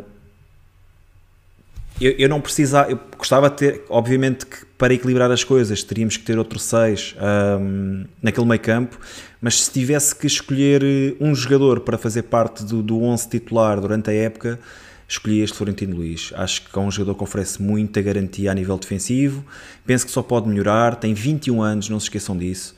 Uh, muito jovem, uma margem de progressão enorme. Ele próprio já veio falar das dificuldades que tinha, dizer que precisava de, de tornar um jogador mais físico, ganhar alguma massa muscular. Parece que trabalhou para isso uh, e fiquei muito impressionado com este Florentino. Acho que foi uma peça fundamental. Os números também não, não nos deixam mentir. Se nós olharmos para aqui, percebermos que Florentino foi o jogador mais utilizado da pré-época, a par de Morata e de Grimaldo. Uh, acho que fica aqui uma ideia clara de que Roger Schmidt conta com, conta com Florentino Luís para, para o seu 11. Queria só deixar também aqui uma nota. Rui, deixa-me só dar aqui uma nota ao sim, pessoal que estava aqui sim, a falar de vários jogadores que não aparecem aqui. O Morato. Um... Já destacámos também há pouco. Sim. O Rafa, o Rafa. O Rafa, pá, não, não conseguimos... o Rafa também tem que ter aqui uma, uma Não conseguimos deixar aqui todos, mas a, a, aproveita, Rui, avança. Não, eu ia só dizer, oh Bruno, e, e se calhar fazer aqui um bocado de advogado do diabo, porque eu percebo este entusiasmo em relação ao Florentino, mas, mas eu acho que ainda há, que é um jogador que ainda apresenta bastantes fragilidades. Uh, e eu não vejo o Florentino que tu descreveste, Bruno. Vejo um Florentino uh, muito acima do que, do que era esperado, a entregar de forma bastante razoável mas não é por acaso que se fala muito de, da contratação daquele jogador norueguês do Feyenoord uh, e eu tenho quase que, quase que aposto que se por acaso esse jogador vier que o Florentino uh, vai, sai do 11 e com muita tristeza tua, com certeza, pela forma como tu agora falaste do Florentino, mas eu continuo a achar que o Benfica precisa de um 6 diferente do Florentino.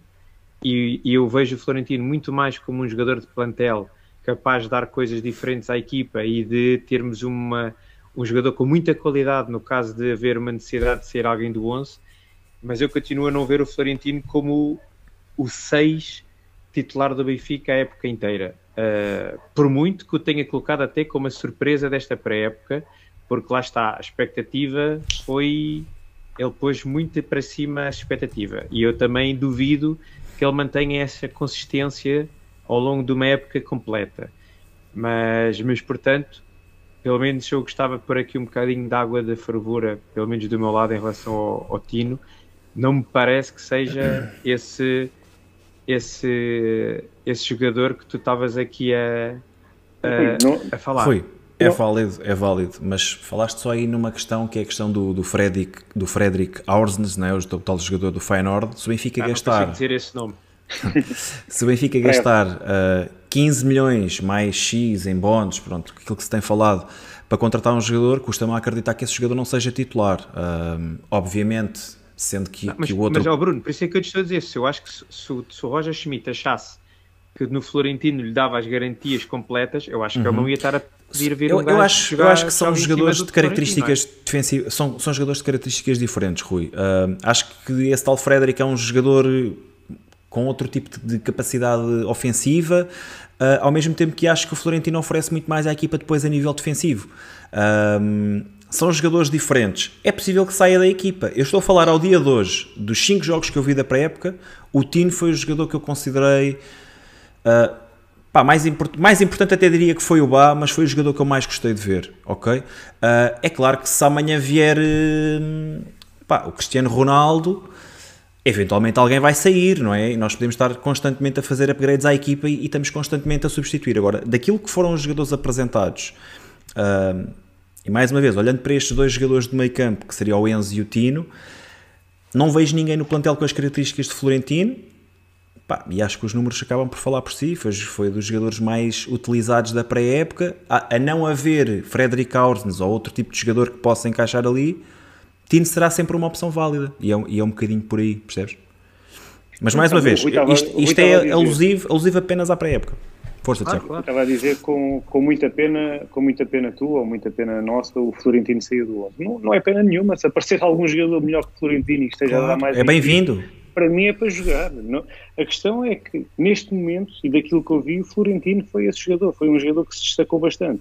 E, e por, esse, por essa lógica, é? o Weigl então ter, estaria à frente do Florentino e não foi isso que aconteceu. Não é? Florentino destacou-se, esteve melhor, Weigl passou para o segundo plano. E é assim que, que nós queremos o Benfica. É, se alguém que está melhor, é esse jogador que tem, que tem que jogar. E se vier, se vier alguém melhor que Florentino, fará o Benfica melhor claro. uh, e, é, e, é, isso que nós queremos. Agora, neste momento, para mim, Florentino uh, é, é, o dono daquela posição, isto tendo em conta o que se passou na pré-época.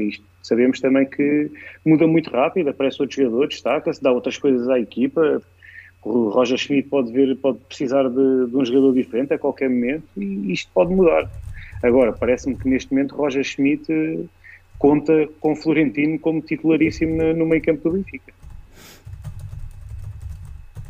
Um, queria ainda dizer, Rui, estavas a dizer que achavas, achavas complicado que o Florentino pudesse manter a regularidade durante a época toda. Pá, isso é válido para todos os jogadores, não é? Se pensarmos que o Enzo Fernandes chega ao Benfica. E agora com... se falou de Rafa como um dos melhores da pré-época. E já claro, é um jogador bastante é é irregular. É Dificuldade de manter a consistência, Sim. claro, claro. E vamos claro. pensar que Enzo Fernandes chega ao Benfica já com, sei lá, 20 e tal jogos nas pernas, não é? Já com meia época argentina a decorrer.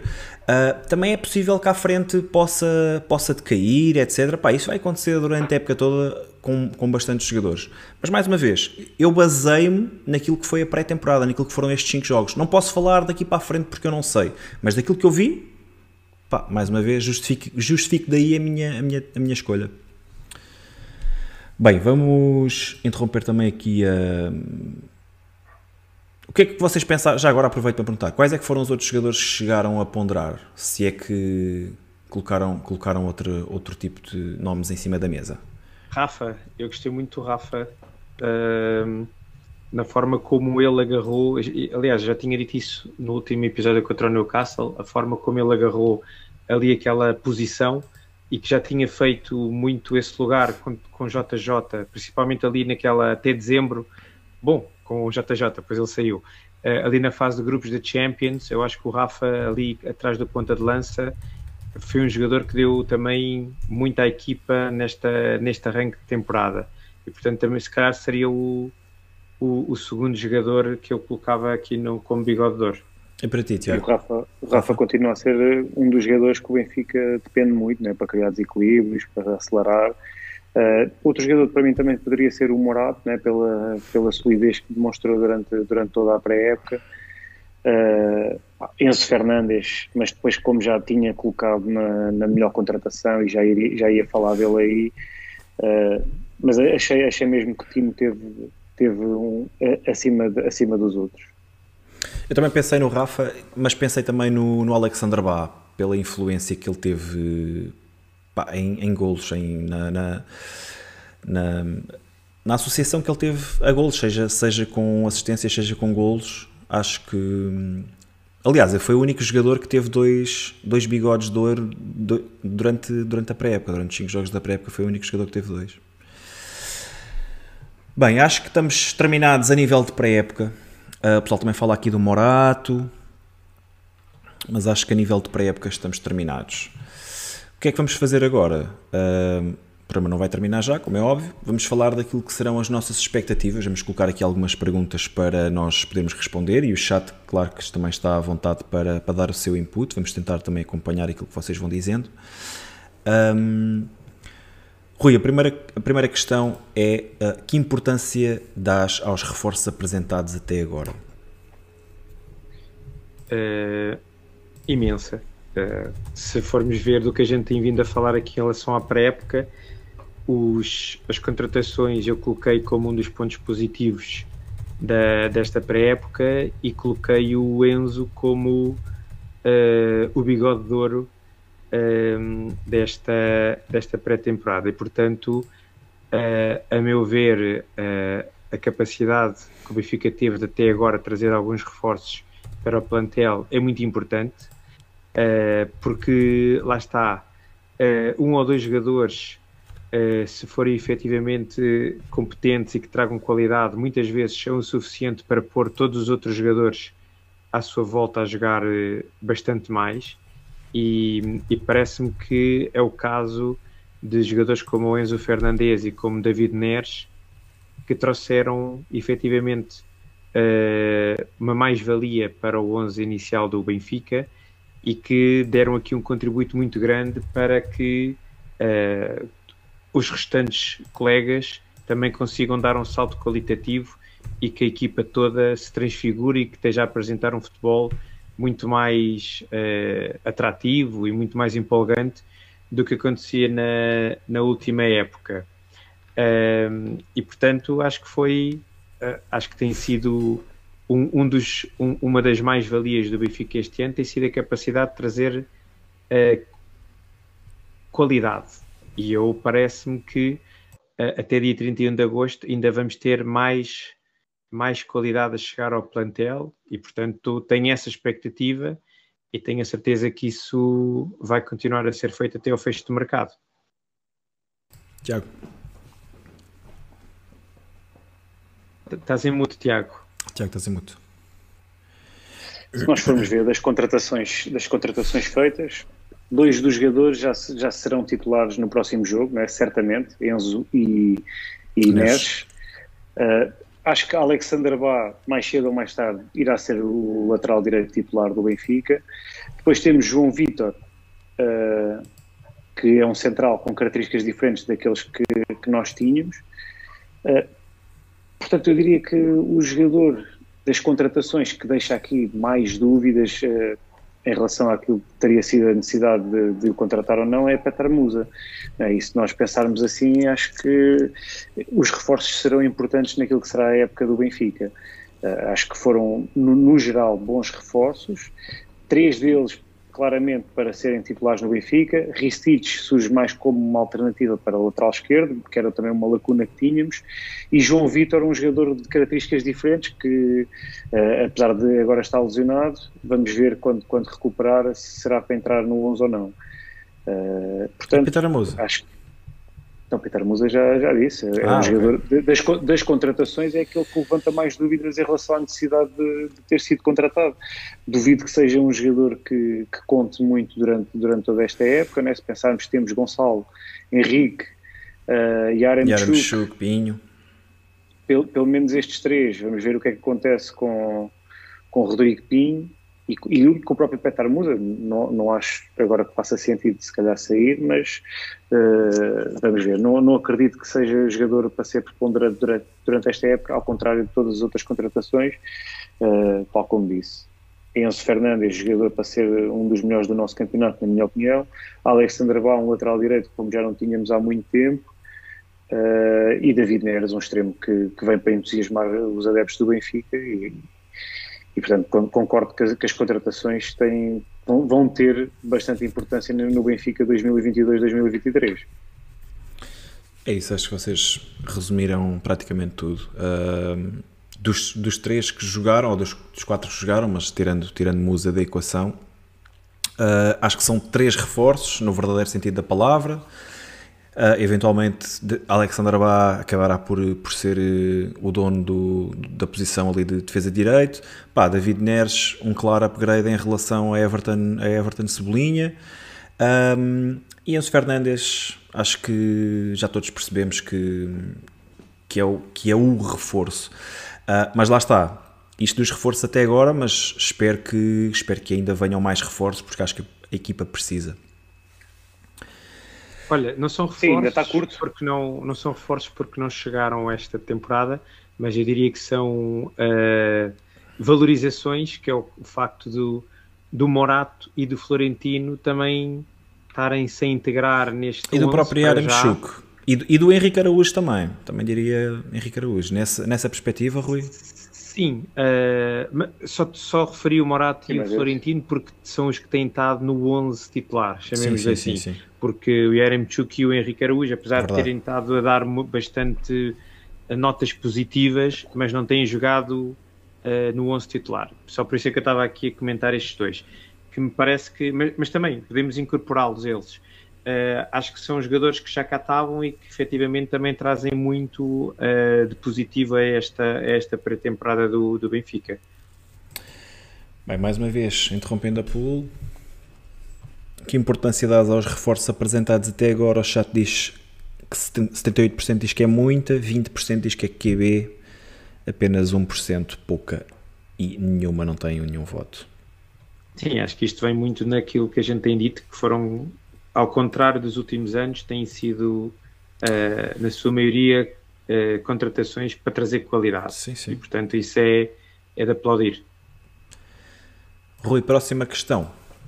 Estamos melhor que na última temporada? Epá, sim, à, à primeira vista estamos muito melhor. Uh, estamos melhor até em termos de, de plantel, daquilo que acabámos agora de, de, de, discutir, quer seja pela incorporação de, dos reforços, o trazer de volta alguns jogadores como o Florentino, o Morato, uh, e por outro lado também com a saída de, de outros que, a meu ver, estavam a mais neste plantel do Benfica. E, portanto, neste, neste arrumar da casa, uh, acho que o plantel está, apesar de tudo, está melhor, ainda com algumas fragilidades, mas está melhor. E, por outro lado, o futebol apresentado um, tem vindo a, a, criar aqui uma expectativa muito, muito elevada e nota-se, acima de tudo, trabalho. Uh, quer tático, quer técnico, não é?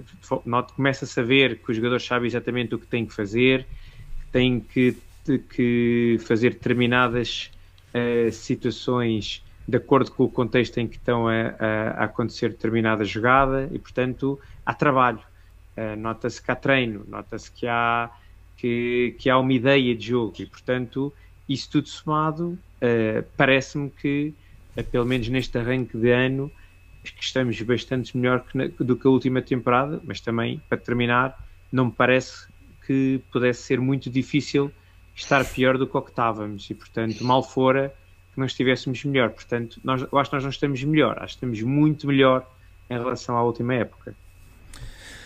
Sim, concordo. Uh, embora pese o facto de lá estar na última temporada termos iniciado a época com sete vitórias consecutivas, ainda assim. Uh, noto mais trabalho, noto que há, há mais dedo da equipa técnica, há um, há um coletivo bastante melhor do que na época passada. Se nós na época passada apontávamos muito o dedo àquilo que eram as dinâmicas dentro de campo, uh, criação de jogadas ofensivas, etc. Hoje percebe-se que a equipa do Benfica sabe o que é que. percebe-se que os jogadores sabem o que é que têm que fazer quando não têm bola e quando têm bola. Com todas as dificuldades que isso ainda, que ainda possam ter. Um, mas a verdade é que eu sinto que o Benfica está melhor. Um, acredito que, iremos fazer eh, melhor. Um, e lá está. Se em 5, 6 semanas uh, já, já se consegue notar isso, já se consegue notar uh, trabalho do treinador, um, só tende a melhorar. Portanto, as minhas expectativas aqui também são bastante elevadas, Tiago. Sim, acho que se metermos a, a, bitola de comparação à época passada, também é começar por baixo, portanto não seria, não seria difícil. Uh, portanto, concordo com o Rui, acho que estamos uh, bastante melhores em relação ao futebol apresentado durante grande parte da última temporada uh, e principalmente acho que, que estamos a, a já a, a, mostrar alguma identidade, já se consegue ver aqui uma forma de jogar. Isto às vezes pode, pode não, não vamos ganhar sempre, isso é certo, mas acho que quando que estamos sempre mais perto de ganhar quando assim é, não é? Portanto, eu, eu gosto, gosto de, de, Estou entusiasmado com esta nova forma. Uh, acho que partimos atrás ainda, de, temos, que ir, temos que ir com calma, mas pelo menos esta, esta identidade, esta forma de jogar, esta nova, nova cultura, esta determinação que tem sido, tem sido mostrada, dá-me mais garantias do que, do que aquilo que foi apresentado durante a última temporada e até mesmo durante a, a temporada anterior a essa. Muito bem, mais uma vez, interrompendo a pool. 38% diz que claramente estamos melhor do que na última temporada. 31% diz que vamos esperar para ver, 30% sim, mas reforços precisam-se, 0% diz que não, portanto ninguém concorda que estamos uh, melhor, pior do que na última pior. temporada.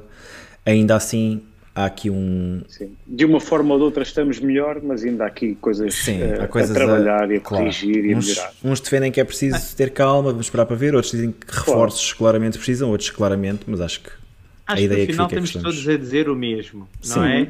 Uh, estamos melhor, temos de ter calma com entusiasmo Exato. e ainda nos falta aqui uh, reforços para nos sentirmos ainda mais confortáveis com a temporada onde vamos, onde vamos entrar. Mas é o que eu volto a dizer, ainda temos um mês pela frente de mercado e eu estou certo que ainda, ainda, ainda vai mexer bastante. Ainda vamos ajustar. Claramente. Próxima questão. Uh, em relação aos rivais, estamos iguais à frente ou atrás? Um, Tiago já acabou por levantar ali um bocadinho o véu em relação à sua opinião, vou, vou avançar. Uh, acho, acho que também estamos atrás. Uh, se pensarmos que os nossos rivais foram os últimos dois campeões nacionais, que já estão com a mesma equipa técnica há muitos anos, acho que o Rubén Amorim vai para terceira época e meia, não é? Portanto, Sim. vai fazer. Exato, acabou agora de fazer dois Não, anos vai, e vai meio. Entrar agora, Vai, vai com dois anos e meio de Sporting. Isso, Sim, o, isso o Sérgio Conceição vai com, sei lá, 5 anos de Porto. Uh, se pensarmos que no Sporting saiu João Palhinha, mas já tinha sido contratado Morita, saiu Sarabia, que foi o jogador mais importante da época deles, mas entrou Trincão, acaba por se perceber que ainda, ainda se reforçaram, uh, depois disso ainda se reforçaram, acabamos por perceber, por perceber que a equipa está muito homogénea. Uh, na minha opinião, o Sporting até fez uma época melhor o ano passado do que na época em que foi campeão. Um, o Porto saiu o, o Fábio Vieira, o Fábio Vieira? Vitinha. O Vitinha.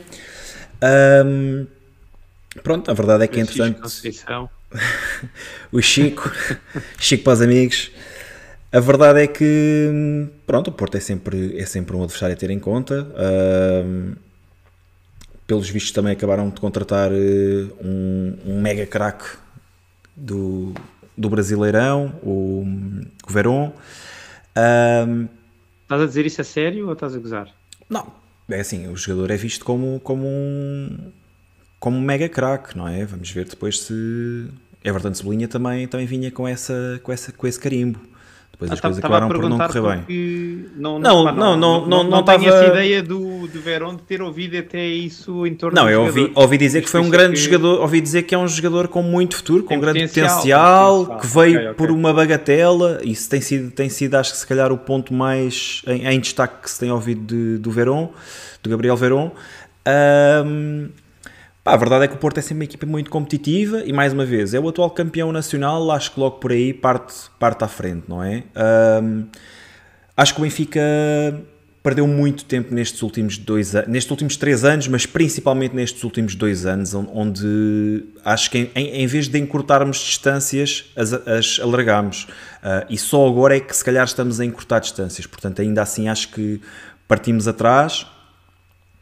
E, e esta é a minha opinião, Tiago.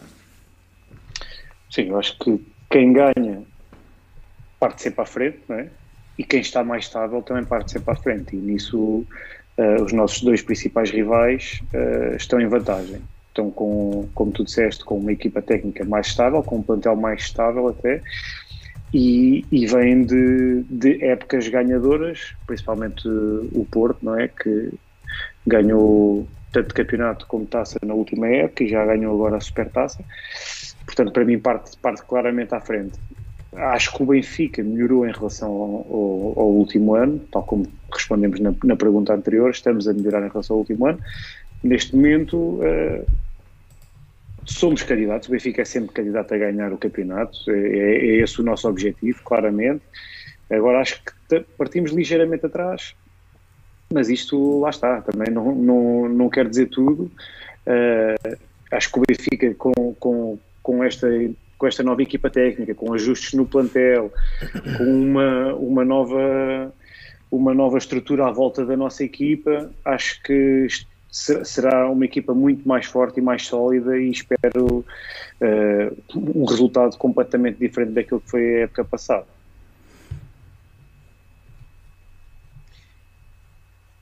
Posso? Força, arrancar? Rui. Bora, Rui. Podes? Ehm, olha, eu talvez vá um bocado em contraciclo do que vocês estão a dizer. E e vou tentar explicar porquê. Uh, para já, porque eu entendo esse ponto que vocês estavam a dizer, dos nossos rivais terem uh, alguma estabilidade, uh, quer em termos de plantel, quer em termos de treinador, no arranque desta, desta época, e que parece-me que é sempre algo que é valorizável e, e importante, mas, no entanto, a meu ver, eu acho que já o ano passado o Benfica tinha melhor plantel que os nossos rivais, uh, individualmente. Uh, e acho que este ano, por aquilo que nós tivemos a falar, parece-me que temos um plantel, apesar de ainda com algumas fragilidades, melhor, mais equilibrado, apesar de tudo. e o facto de nós acharmos que podemos estar melhor se nós olharmos quer para o plantel do Porto, quer para o plantel do Sporting, acho que também chegamos à conclusão que há ali posições em que as fragilidades também são evidentes e, portanto, não nos podemos estar a, a, a diminuir quando somos demasiado exigentes para nós e quando olhamos ali para jogadores, quer do Porto, quer do Sporting, que me parece que nós não gostaríamos de ter no, no nosso plantel. E, portanto, a meu ver, nem era tanto uma questão de, de qualidade individual, parece-me que a grande fragilidade que o Benfica tinha uh, assentava muito uh, em termos de estrutura, quer de estrutura que suporta o futebol, quer em termos de treinador. E parece-me que o Benfica também aí se reforçou bastante bem. Uh, para já, porque me parece que temos um treinador que vem, de alguma maneira, criar aqui uma disrupção no que diz respeito à forma como o futebol em Portugal tem sido jogado. E que me parece que vem agitar as águas e que vai criar aqui um efeito de, de surpresa, pelo menos na primeira fase da época, em relação a quem por cá já anda com o futebol mais ou menos estabilizado nos últimos, nos últimos tempos. E que, por exemplo, eu acho que uh, os nossos últimos treinadores, seja Veríssimo, seja Jorge Jesus, nunca foram capazes de, de alterar essa, essa, essa dinâmica de jogo que já estava instituída uh, por, por, parte dos nossos rivais. Por outro lado, uh, também a incorporação este ano do Lourenço Coelho parece-me que vem também dar aqui uma maior estabilidade, uma maior robustez ao nosso balneário, uma maior capacidade também de de atuarmos uh, na, fora do, de, das, das, quatro linhas, porque parece-me que também foi algo em que nós aí sim estávamos muito longe dos nossos rivais. E ainda esta semana andou para aí circular um gráfico que mostrava que os nossos rivais tinham tipo 18 ou 19 penaltis nos últimos um. dois anos e o Benfica um. E portanto, isso claramente é algo em que o Benfica efetivamente também tem que tentar uh, equilibrar uh, em relação aos nossos rivais. E, portanto, a meu ver, uh, apesar de se perceber que quem ganha vai à frente, que quem tem estabilidade parte um pouco à frente, eu parece-me que o Benfica este ano está a conseguir criar aqui um, um, um, contexto que me parece que pode ser bastante favorável na forma como o Benfica pode arrancar esta época, porque a meu ver eh, temos um treinador que nos, dá, que nos vai dar garantias, temos um treinador que nos vai dar uma ideia de jogo e uma forma de jogar bastante positiva e ofensiva e que é fundamental no campeonato português. O, o campeonato português é muito fraco e, portanto, o Benfica tem que ganhar estas equipas pequenas. É a única forma de sermos campeões, é, é massacrarmos estas equipas pequenas e criarmos esta, esta dinâmica de, de vitórias consecutivas e por outro lado, acho que temos um plantel que, na minha opinião, que já era melhor individualmente que o ano passado que os nossos rivais e que acho que este ano ainda está mais forte. E portanto, tendo a dizer que acho que partimos aqui em ligeira vantagem, agora temos que o pôr uh, no campo. Já concordas com o Rui? Achas que o Benfica no ano passado tinha o melhor plantel entre os três grandes? Eu acho que já há alguns anos que o Benfica tem tido melhor plantel no sentido em que tem melhores jogadores uh, individualmente. Uh, agora, o que os jogadores têm rendido no Benfica é que não, não tem correspondido ao, ao valor que, que nós lhe, lhe, lhes atribuímos. Uh, e nesse sentido tem sido, tem sido penoso de ver. Não, é? Contratámos Everton Cebolinha, que era um craque enorme no Brasil, nunca rendeu. Contratámos Waldschmidt. Waldschmidt. Uh, Portanto, foram, foram vários jogadores que foram contratados com, com nome e com qualidade reconhecida. O próprio, próprio e que nunca, Sim, sim, e que nunca chegaram a render aquilo que se esperava, né? Nós contratámos Vertonghen, contratámos Otamendi. Portanto, os jogadores em si eram jogadores de qualidade reconhecida. Ninguém era capaz de dizer que Vertonghen não era um bom jogador ou que Otamendi não era um bom jogador. Uh, acho que não foi tanto por aí. Foi uh, o, o, a equipa em si nunca funcionou. O, o ambiente que, que, que, circulava à volta do plantel nunca nunca foi positivo. A questão Jorge Jesus uh, não sei, acho que foram, foram vários fatores uh, que deixaram sempre o Benfica um bocado, um bocado atrás. Mas não, não, não concordo com o Rui quando diz que, que, partimos à frente. Na minha opinião, não partimos à frente. Rui, uh, que o António Antunes diz: Odi é melhor que Diogo Costa e Aden, Vertonghen e Otamendi são melhores que Pepe Coates, Grimaldo é melhor que Mateus Reis, Gilberto é melhor que Porro, Weigel é melhor que Palhinha ou Uribe.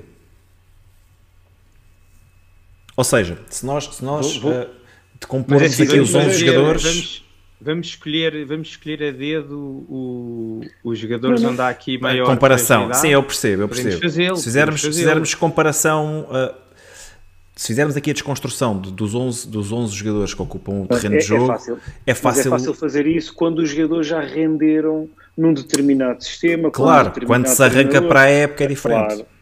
Agora, os jogadores, o que renderam com, com Jorge Jesus e com Veríssimo foi muito pouco, essa, é, essa é a realidade, porque em termos da sua qualidade, a qualidade estava lá. Agora vamos ver se com um novo treinador conseguimos extrair o melhor dos nossos jogadores e depois, se calhar, quando fizermos esta, esta mesma comparação no final da época, se calhar vamos estar todos aqui a preferir os jogadores do Benfica.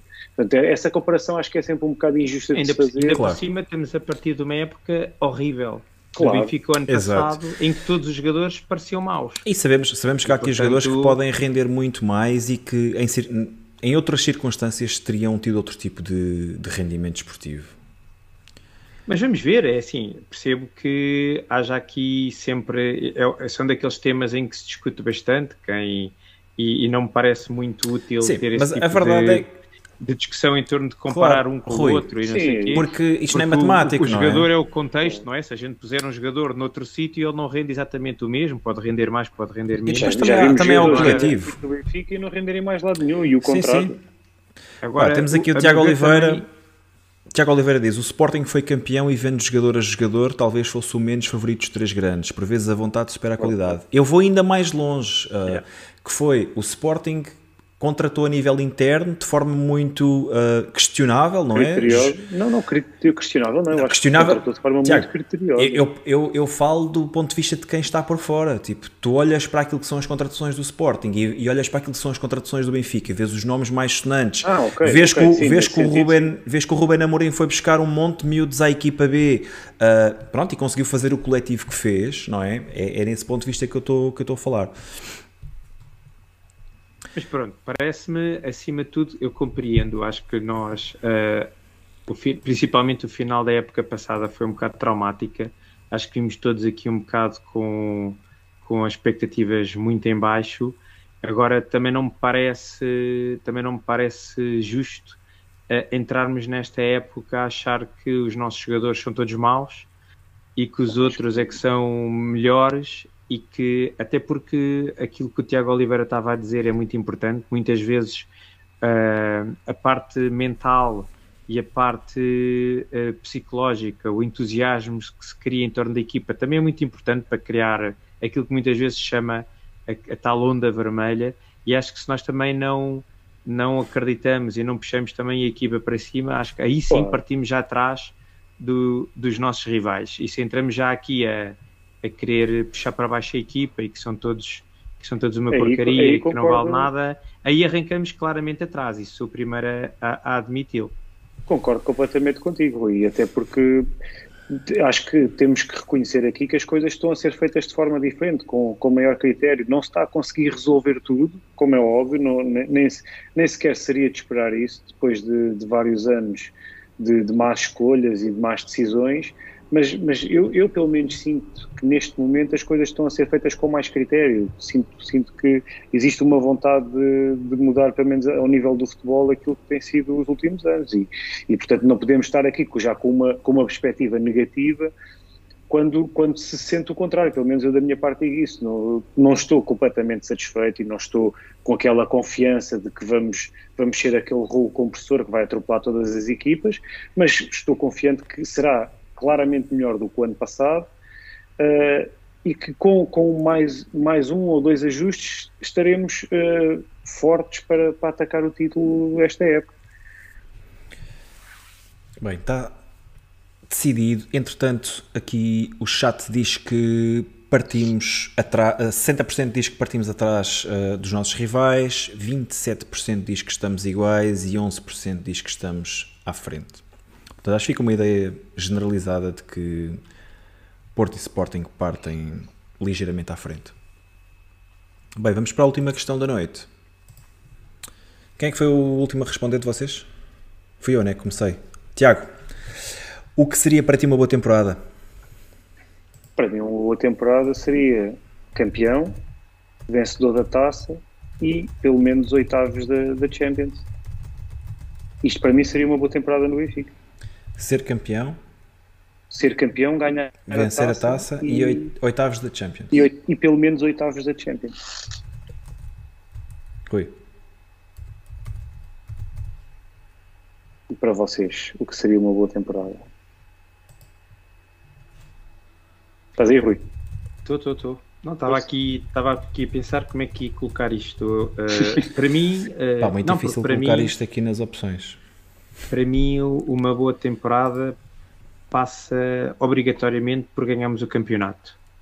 Uh, ou seja, isso é o crucial para quebrar aqui um, um ciclo que já começa a, a já vamos para o quarto ano uh, sem ser campeões e portanto é muito importante para o Benfica uh, voltar a, a, poder ganhar uh, e de alguma maneira uh, equilibrar novamente aqui as o, internamente as forças do, do, do, campeonato. E portanto porque senão começamos efetivamente a entrar aqui em, num ciclo de muitos anos sem ganhar o campeonato e que não, não pode acontecer. E portanto eu já o tenho dito, eu apesar de estar bastante confiante na forma como o Benfica está a arrancar esta temporada, eu estou com zero paciência para, para erros, e, portanto, porque eu acho que o Benfica este ano tem mesmo que ser campeão, não há forma a dar.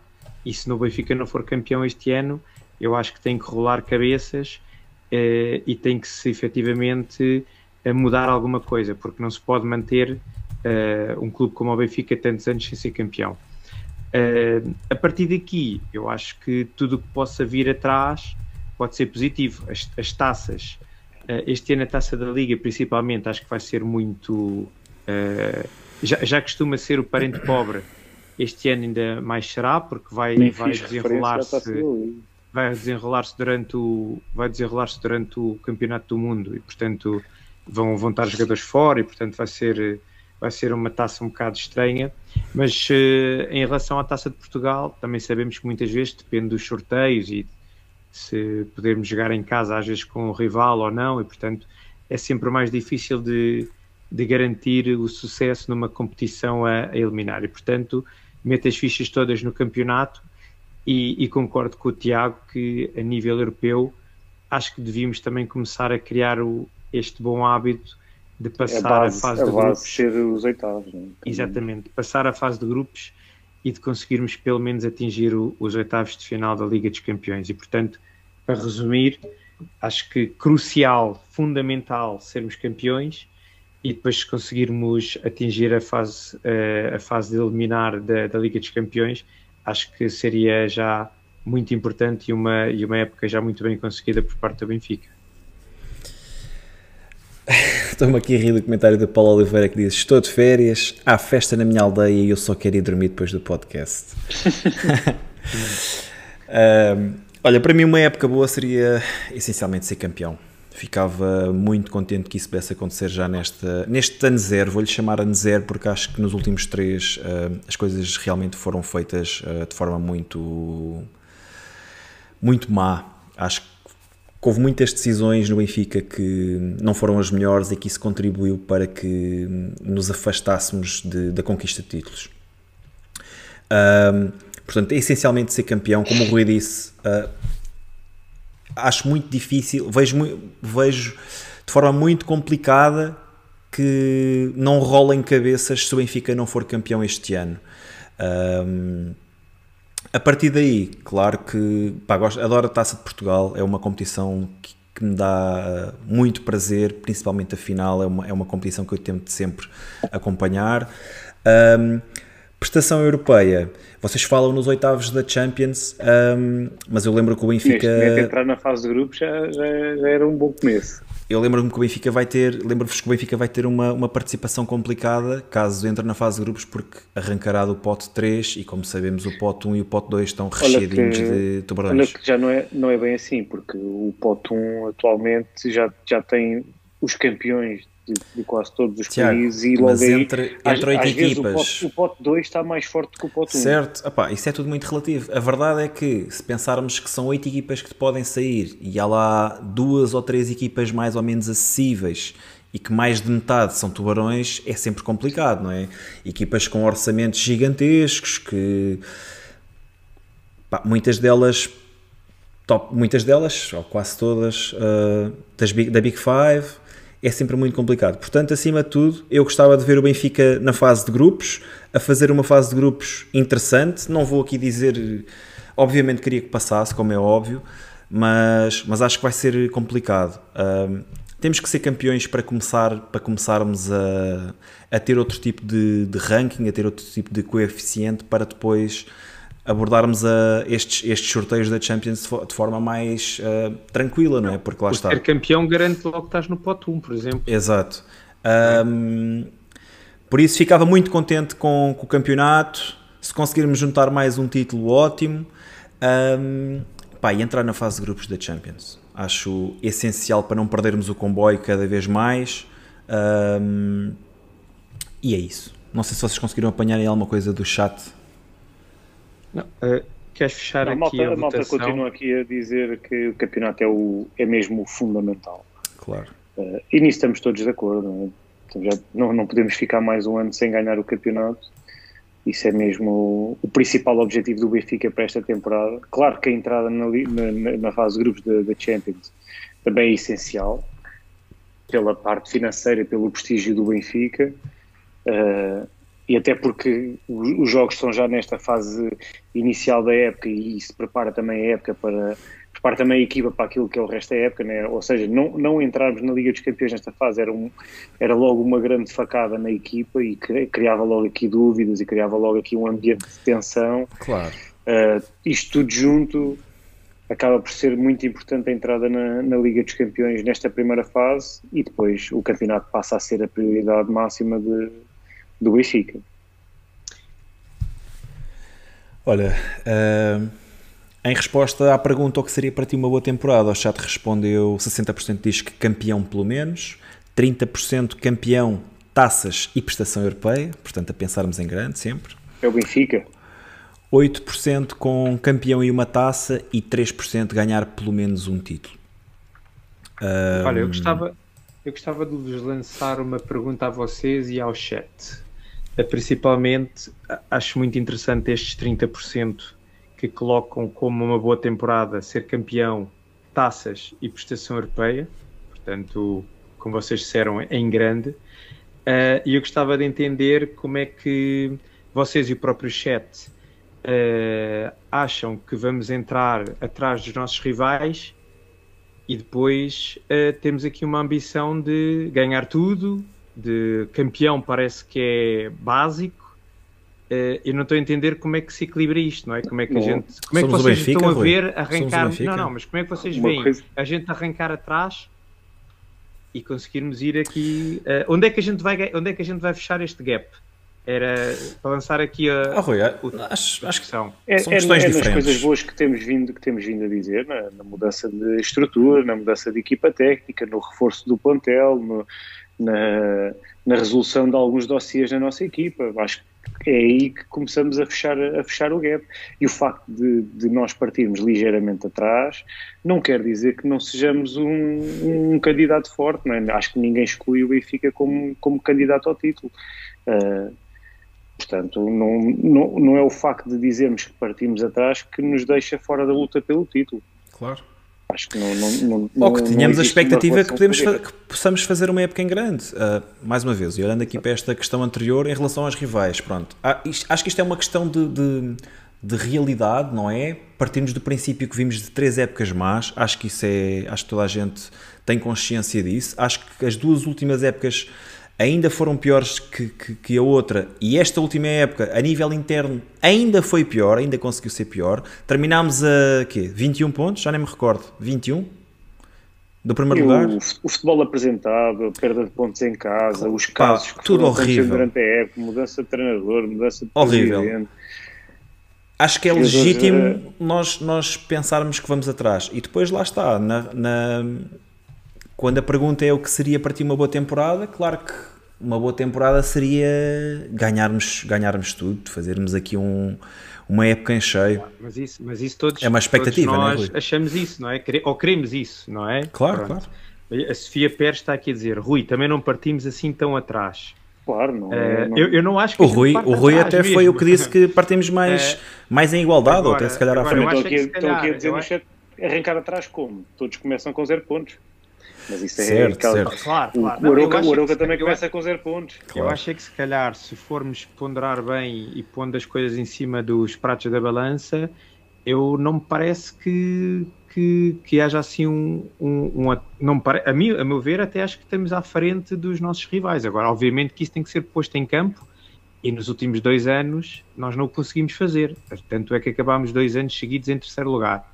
E portanto, agora que. Uh, temos tudo para, para fazer diferente, temos, agora haja essa competência, haja essa vontade, haja essa ambição. E por isso que eu estava a dizer, eu acho que partimos à frente, até por sermos o Benfica, e também acho que se as coisas não correrem uh, bem, como o Bruno disse há bocadinho, uh, há que rolar cabeças e não podemos continuar a aceitar voltar a entrar uh, num ano e não sermos novamente e não sermos campeões. E isso é que eu acho que aí é que passa a exigência de nós enquanto adeptos, porque agora no arranque da época acho que temos que o João Miguel também estava aqui a dizer temos uma massa uma massa de adeptos única no nosso país e portanto acho que também temos que usar isso a favor do nosso do nosso clube. E, e isso também faz a diferença vocês sabem bem disso. O Benfica quando está quando está a jogar bem é, é quase imparável e acreditem que isso também influencia muito as decisões dos árbitros. Os árbitros vão muito atrás de quem vai à frente.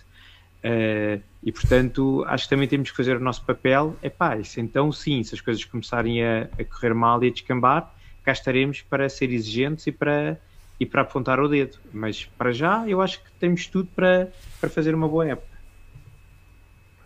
É isso. Tiago, queres acrescentar alguma coisa? Nisso, nisso acho que todos concordamos. Acho que todos temos, temos temos tudo para fazer uma, uma época bem melhor do que aquela que fizemos o ano passado, uh, com exibições muito melhores, com muito mais vitórias, com um entusiasmo diferente da nossa, da nossa, dos nossos adeptos. Portanto, eu, eu, concordo contigo, Rui.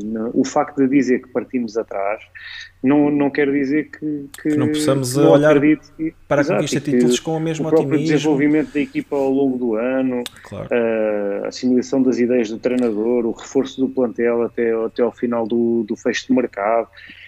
Eu acho que o Benfica tem, ainda também tem muito espaço para crescer e isso, o de partir atrás, rapidamente se pode tornar uma vantagem também e de repente o Benfica está está numa onda vencedora e muito difícil de travar. Eu acho que entusiasmados todos estamos, uh, acho que uh, ambição também todos temos, uh, a perspectiva é bastante melhor do que aquela que sim, era. Os sinais, os sinais têm sido positivos. Os sinais são outros, acho que sim. Vamos com calma, mas com, com uma perspectiva bastante positiva.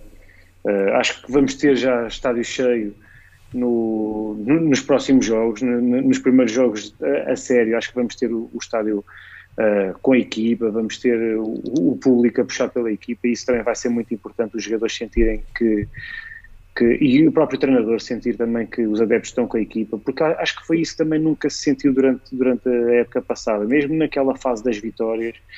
Uh, sim, sim. Senti, pá, o, o, jogo com o Portimonense, o jogo com o Portimonense acabou por mostrar por trazer tudo a novo. época e havia já uma grande desconfiança em relação Exato, ao treinador, exato, não é? exato. Portanto, havia muita gente que já tinha desistido logo no arranque. Claro. Pá, quando, quando na, primeira tempo, na primeira época de Jorge Jesus se diz que vai jogar o triplo e que se vai arrasar e depois sabemos o fiasco que foi, é óbvio que já, já com todos, os, com todos os, os precedentes que haviam em relação e os anticorpos que haviam em relação a Jorge Jesus, não é? Depois entrar naquela segunda época, portanto na época passada foi foi um choque. Mas pronto, isto para fechar este, este debate, acho que quem resume melhor isto é aqui o Alex Renda, que diz: pés assentes na terra, jogo a jogo. Pronto. E, depo- e depois ainda diz, primeiro Aquele- objetivo passar na terça os dinamarqueses e depois ficar no É um- Uruca, pá, mais nada. É, um, é um clássico, não é? Jogo a jogo, nunca falha. Essa, essa nunca compromete, né? Essa, é Essa sempre a forma, a forma mais fácil de ver. Muito bem. tem- temos, já, temos já o prognóstico para, para terça-feira ou não? Prognóstico, como assim? Querem arriscar já num, num primeiro resultado? Pá, podemos arriscar, mas que é? Opa, Valer o nós, quê? já fala- nós já falámos um bocadinho disso no último episódio, Tiago, do como é que ia ser o jogo com o Midtjylland. Foi? Sim, epá, eu, E- eu para mim volto, volto a dizer, acho que é muito importante resolvermos já em casa a eliminatória. Portanto, Eu vou, vou, aceitar o, vou aceitar o desafio do Tiago, 4-0. já, eu, eu É acho que vai ficar prognóstico. 3 3-0. 3-0. 4-0. Eu 4-0. vou, eu vou mais comedido 2-0. Vou mais comedido 2-0. Em relação acho equipe. Ah, e acham que, que, está mesmo, que é mesmo fácil identificar o primeiro 11 titular? Ou ainda têm algumas dúvidas? Pá, eu ainda não conheço muito bem o Roger Schmidt, mas do que ele tem mostrado, diria que a única dúvida ao dia 2 é na baliza. E acho que vai jogar o Odisseias, portanto. E achas que na direita 11. joga, joga Gilberto? Sim, vai ser tudo igual ao que tem sido. E com Pá. Odisseias na baliza. Eu concordo por inteiro com o Rui. Acho que não vai haver alteração nenhuma. Acho que vai ser Gil... As únicas dúvidas seriam entre Gilberto e Odisseias e acho que vão jogar os dois de início. Não, não vejo mais nenhuma, nenhuma possível alteração. Claro que é, é possível que aconteça, não é? Até porque podem haver baixas ah, por lesão, ou... mas acredito que seja este o 11. E tu, Tiago? Acho que sim. A minha principal dúvida é mesmo o Gilberto Alexander Barro. Também tenho, aqui outra, também tenho aqui outra Para o, jogo, dúvida. para o jogo ser em casa. Também tenho aqui outra dúvida que penso que, e o Tiago Oliveira é que me fez aqui recordar, Yaramchuk não, não ponho aqui de parte. Yaramchuk entrar no lugar do Gonçalo Ramos. Acho difícil, mais uma vez, acho que o Acho 11 vai ser aquilo que temos... que foram dados Sim, durante- sim, durante acho, acho difícil, mas a haver uma alteração também acho que pudesse, pudesse ser essa. Eu ainda acho que vamos ter Alexander Barro titular. Achas que sim, mas apostas mesmo ou, ou é só um... Não, é, não, não, não, não- é, só, é só isso. Não, não ia com dinheiro. Muito bem.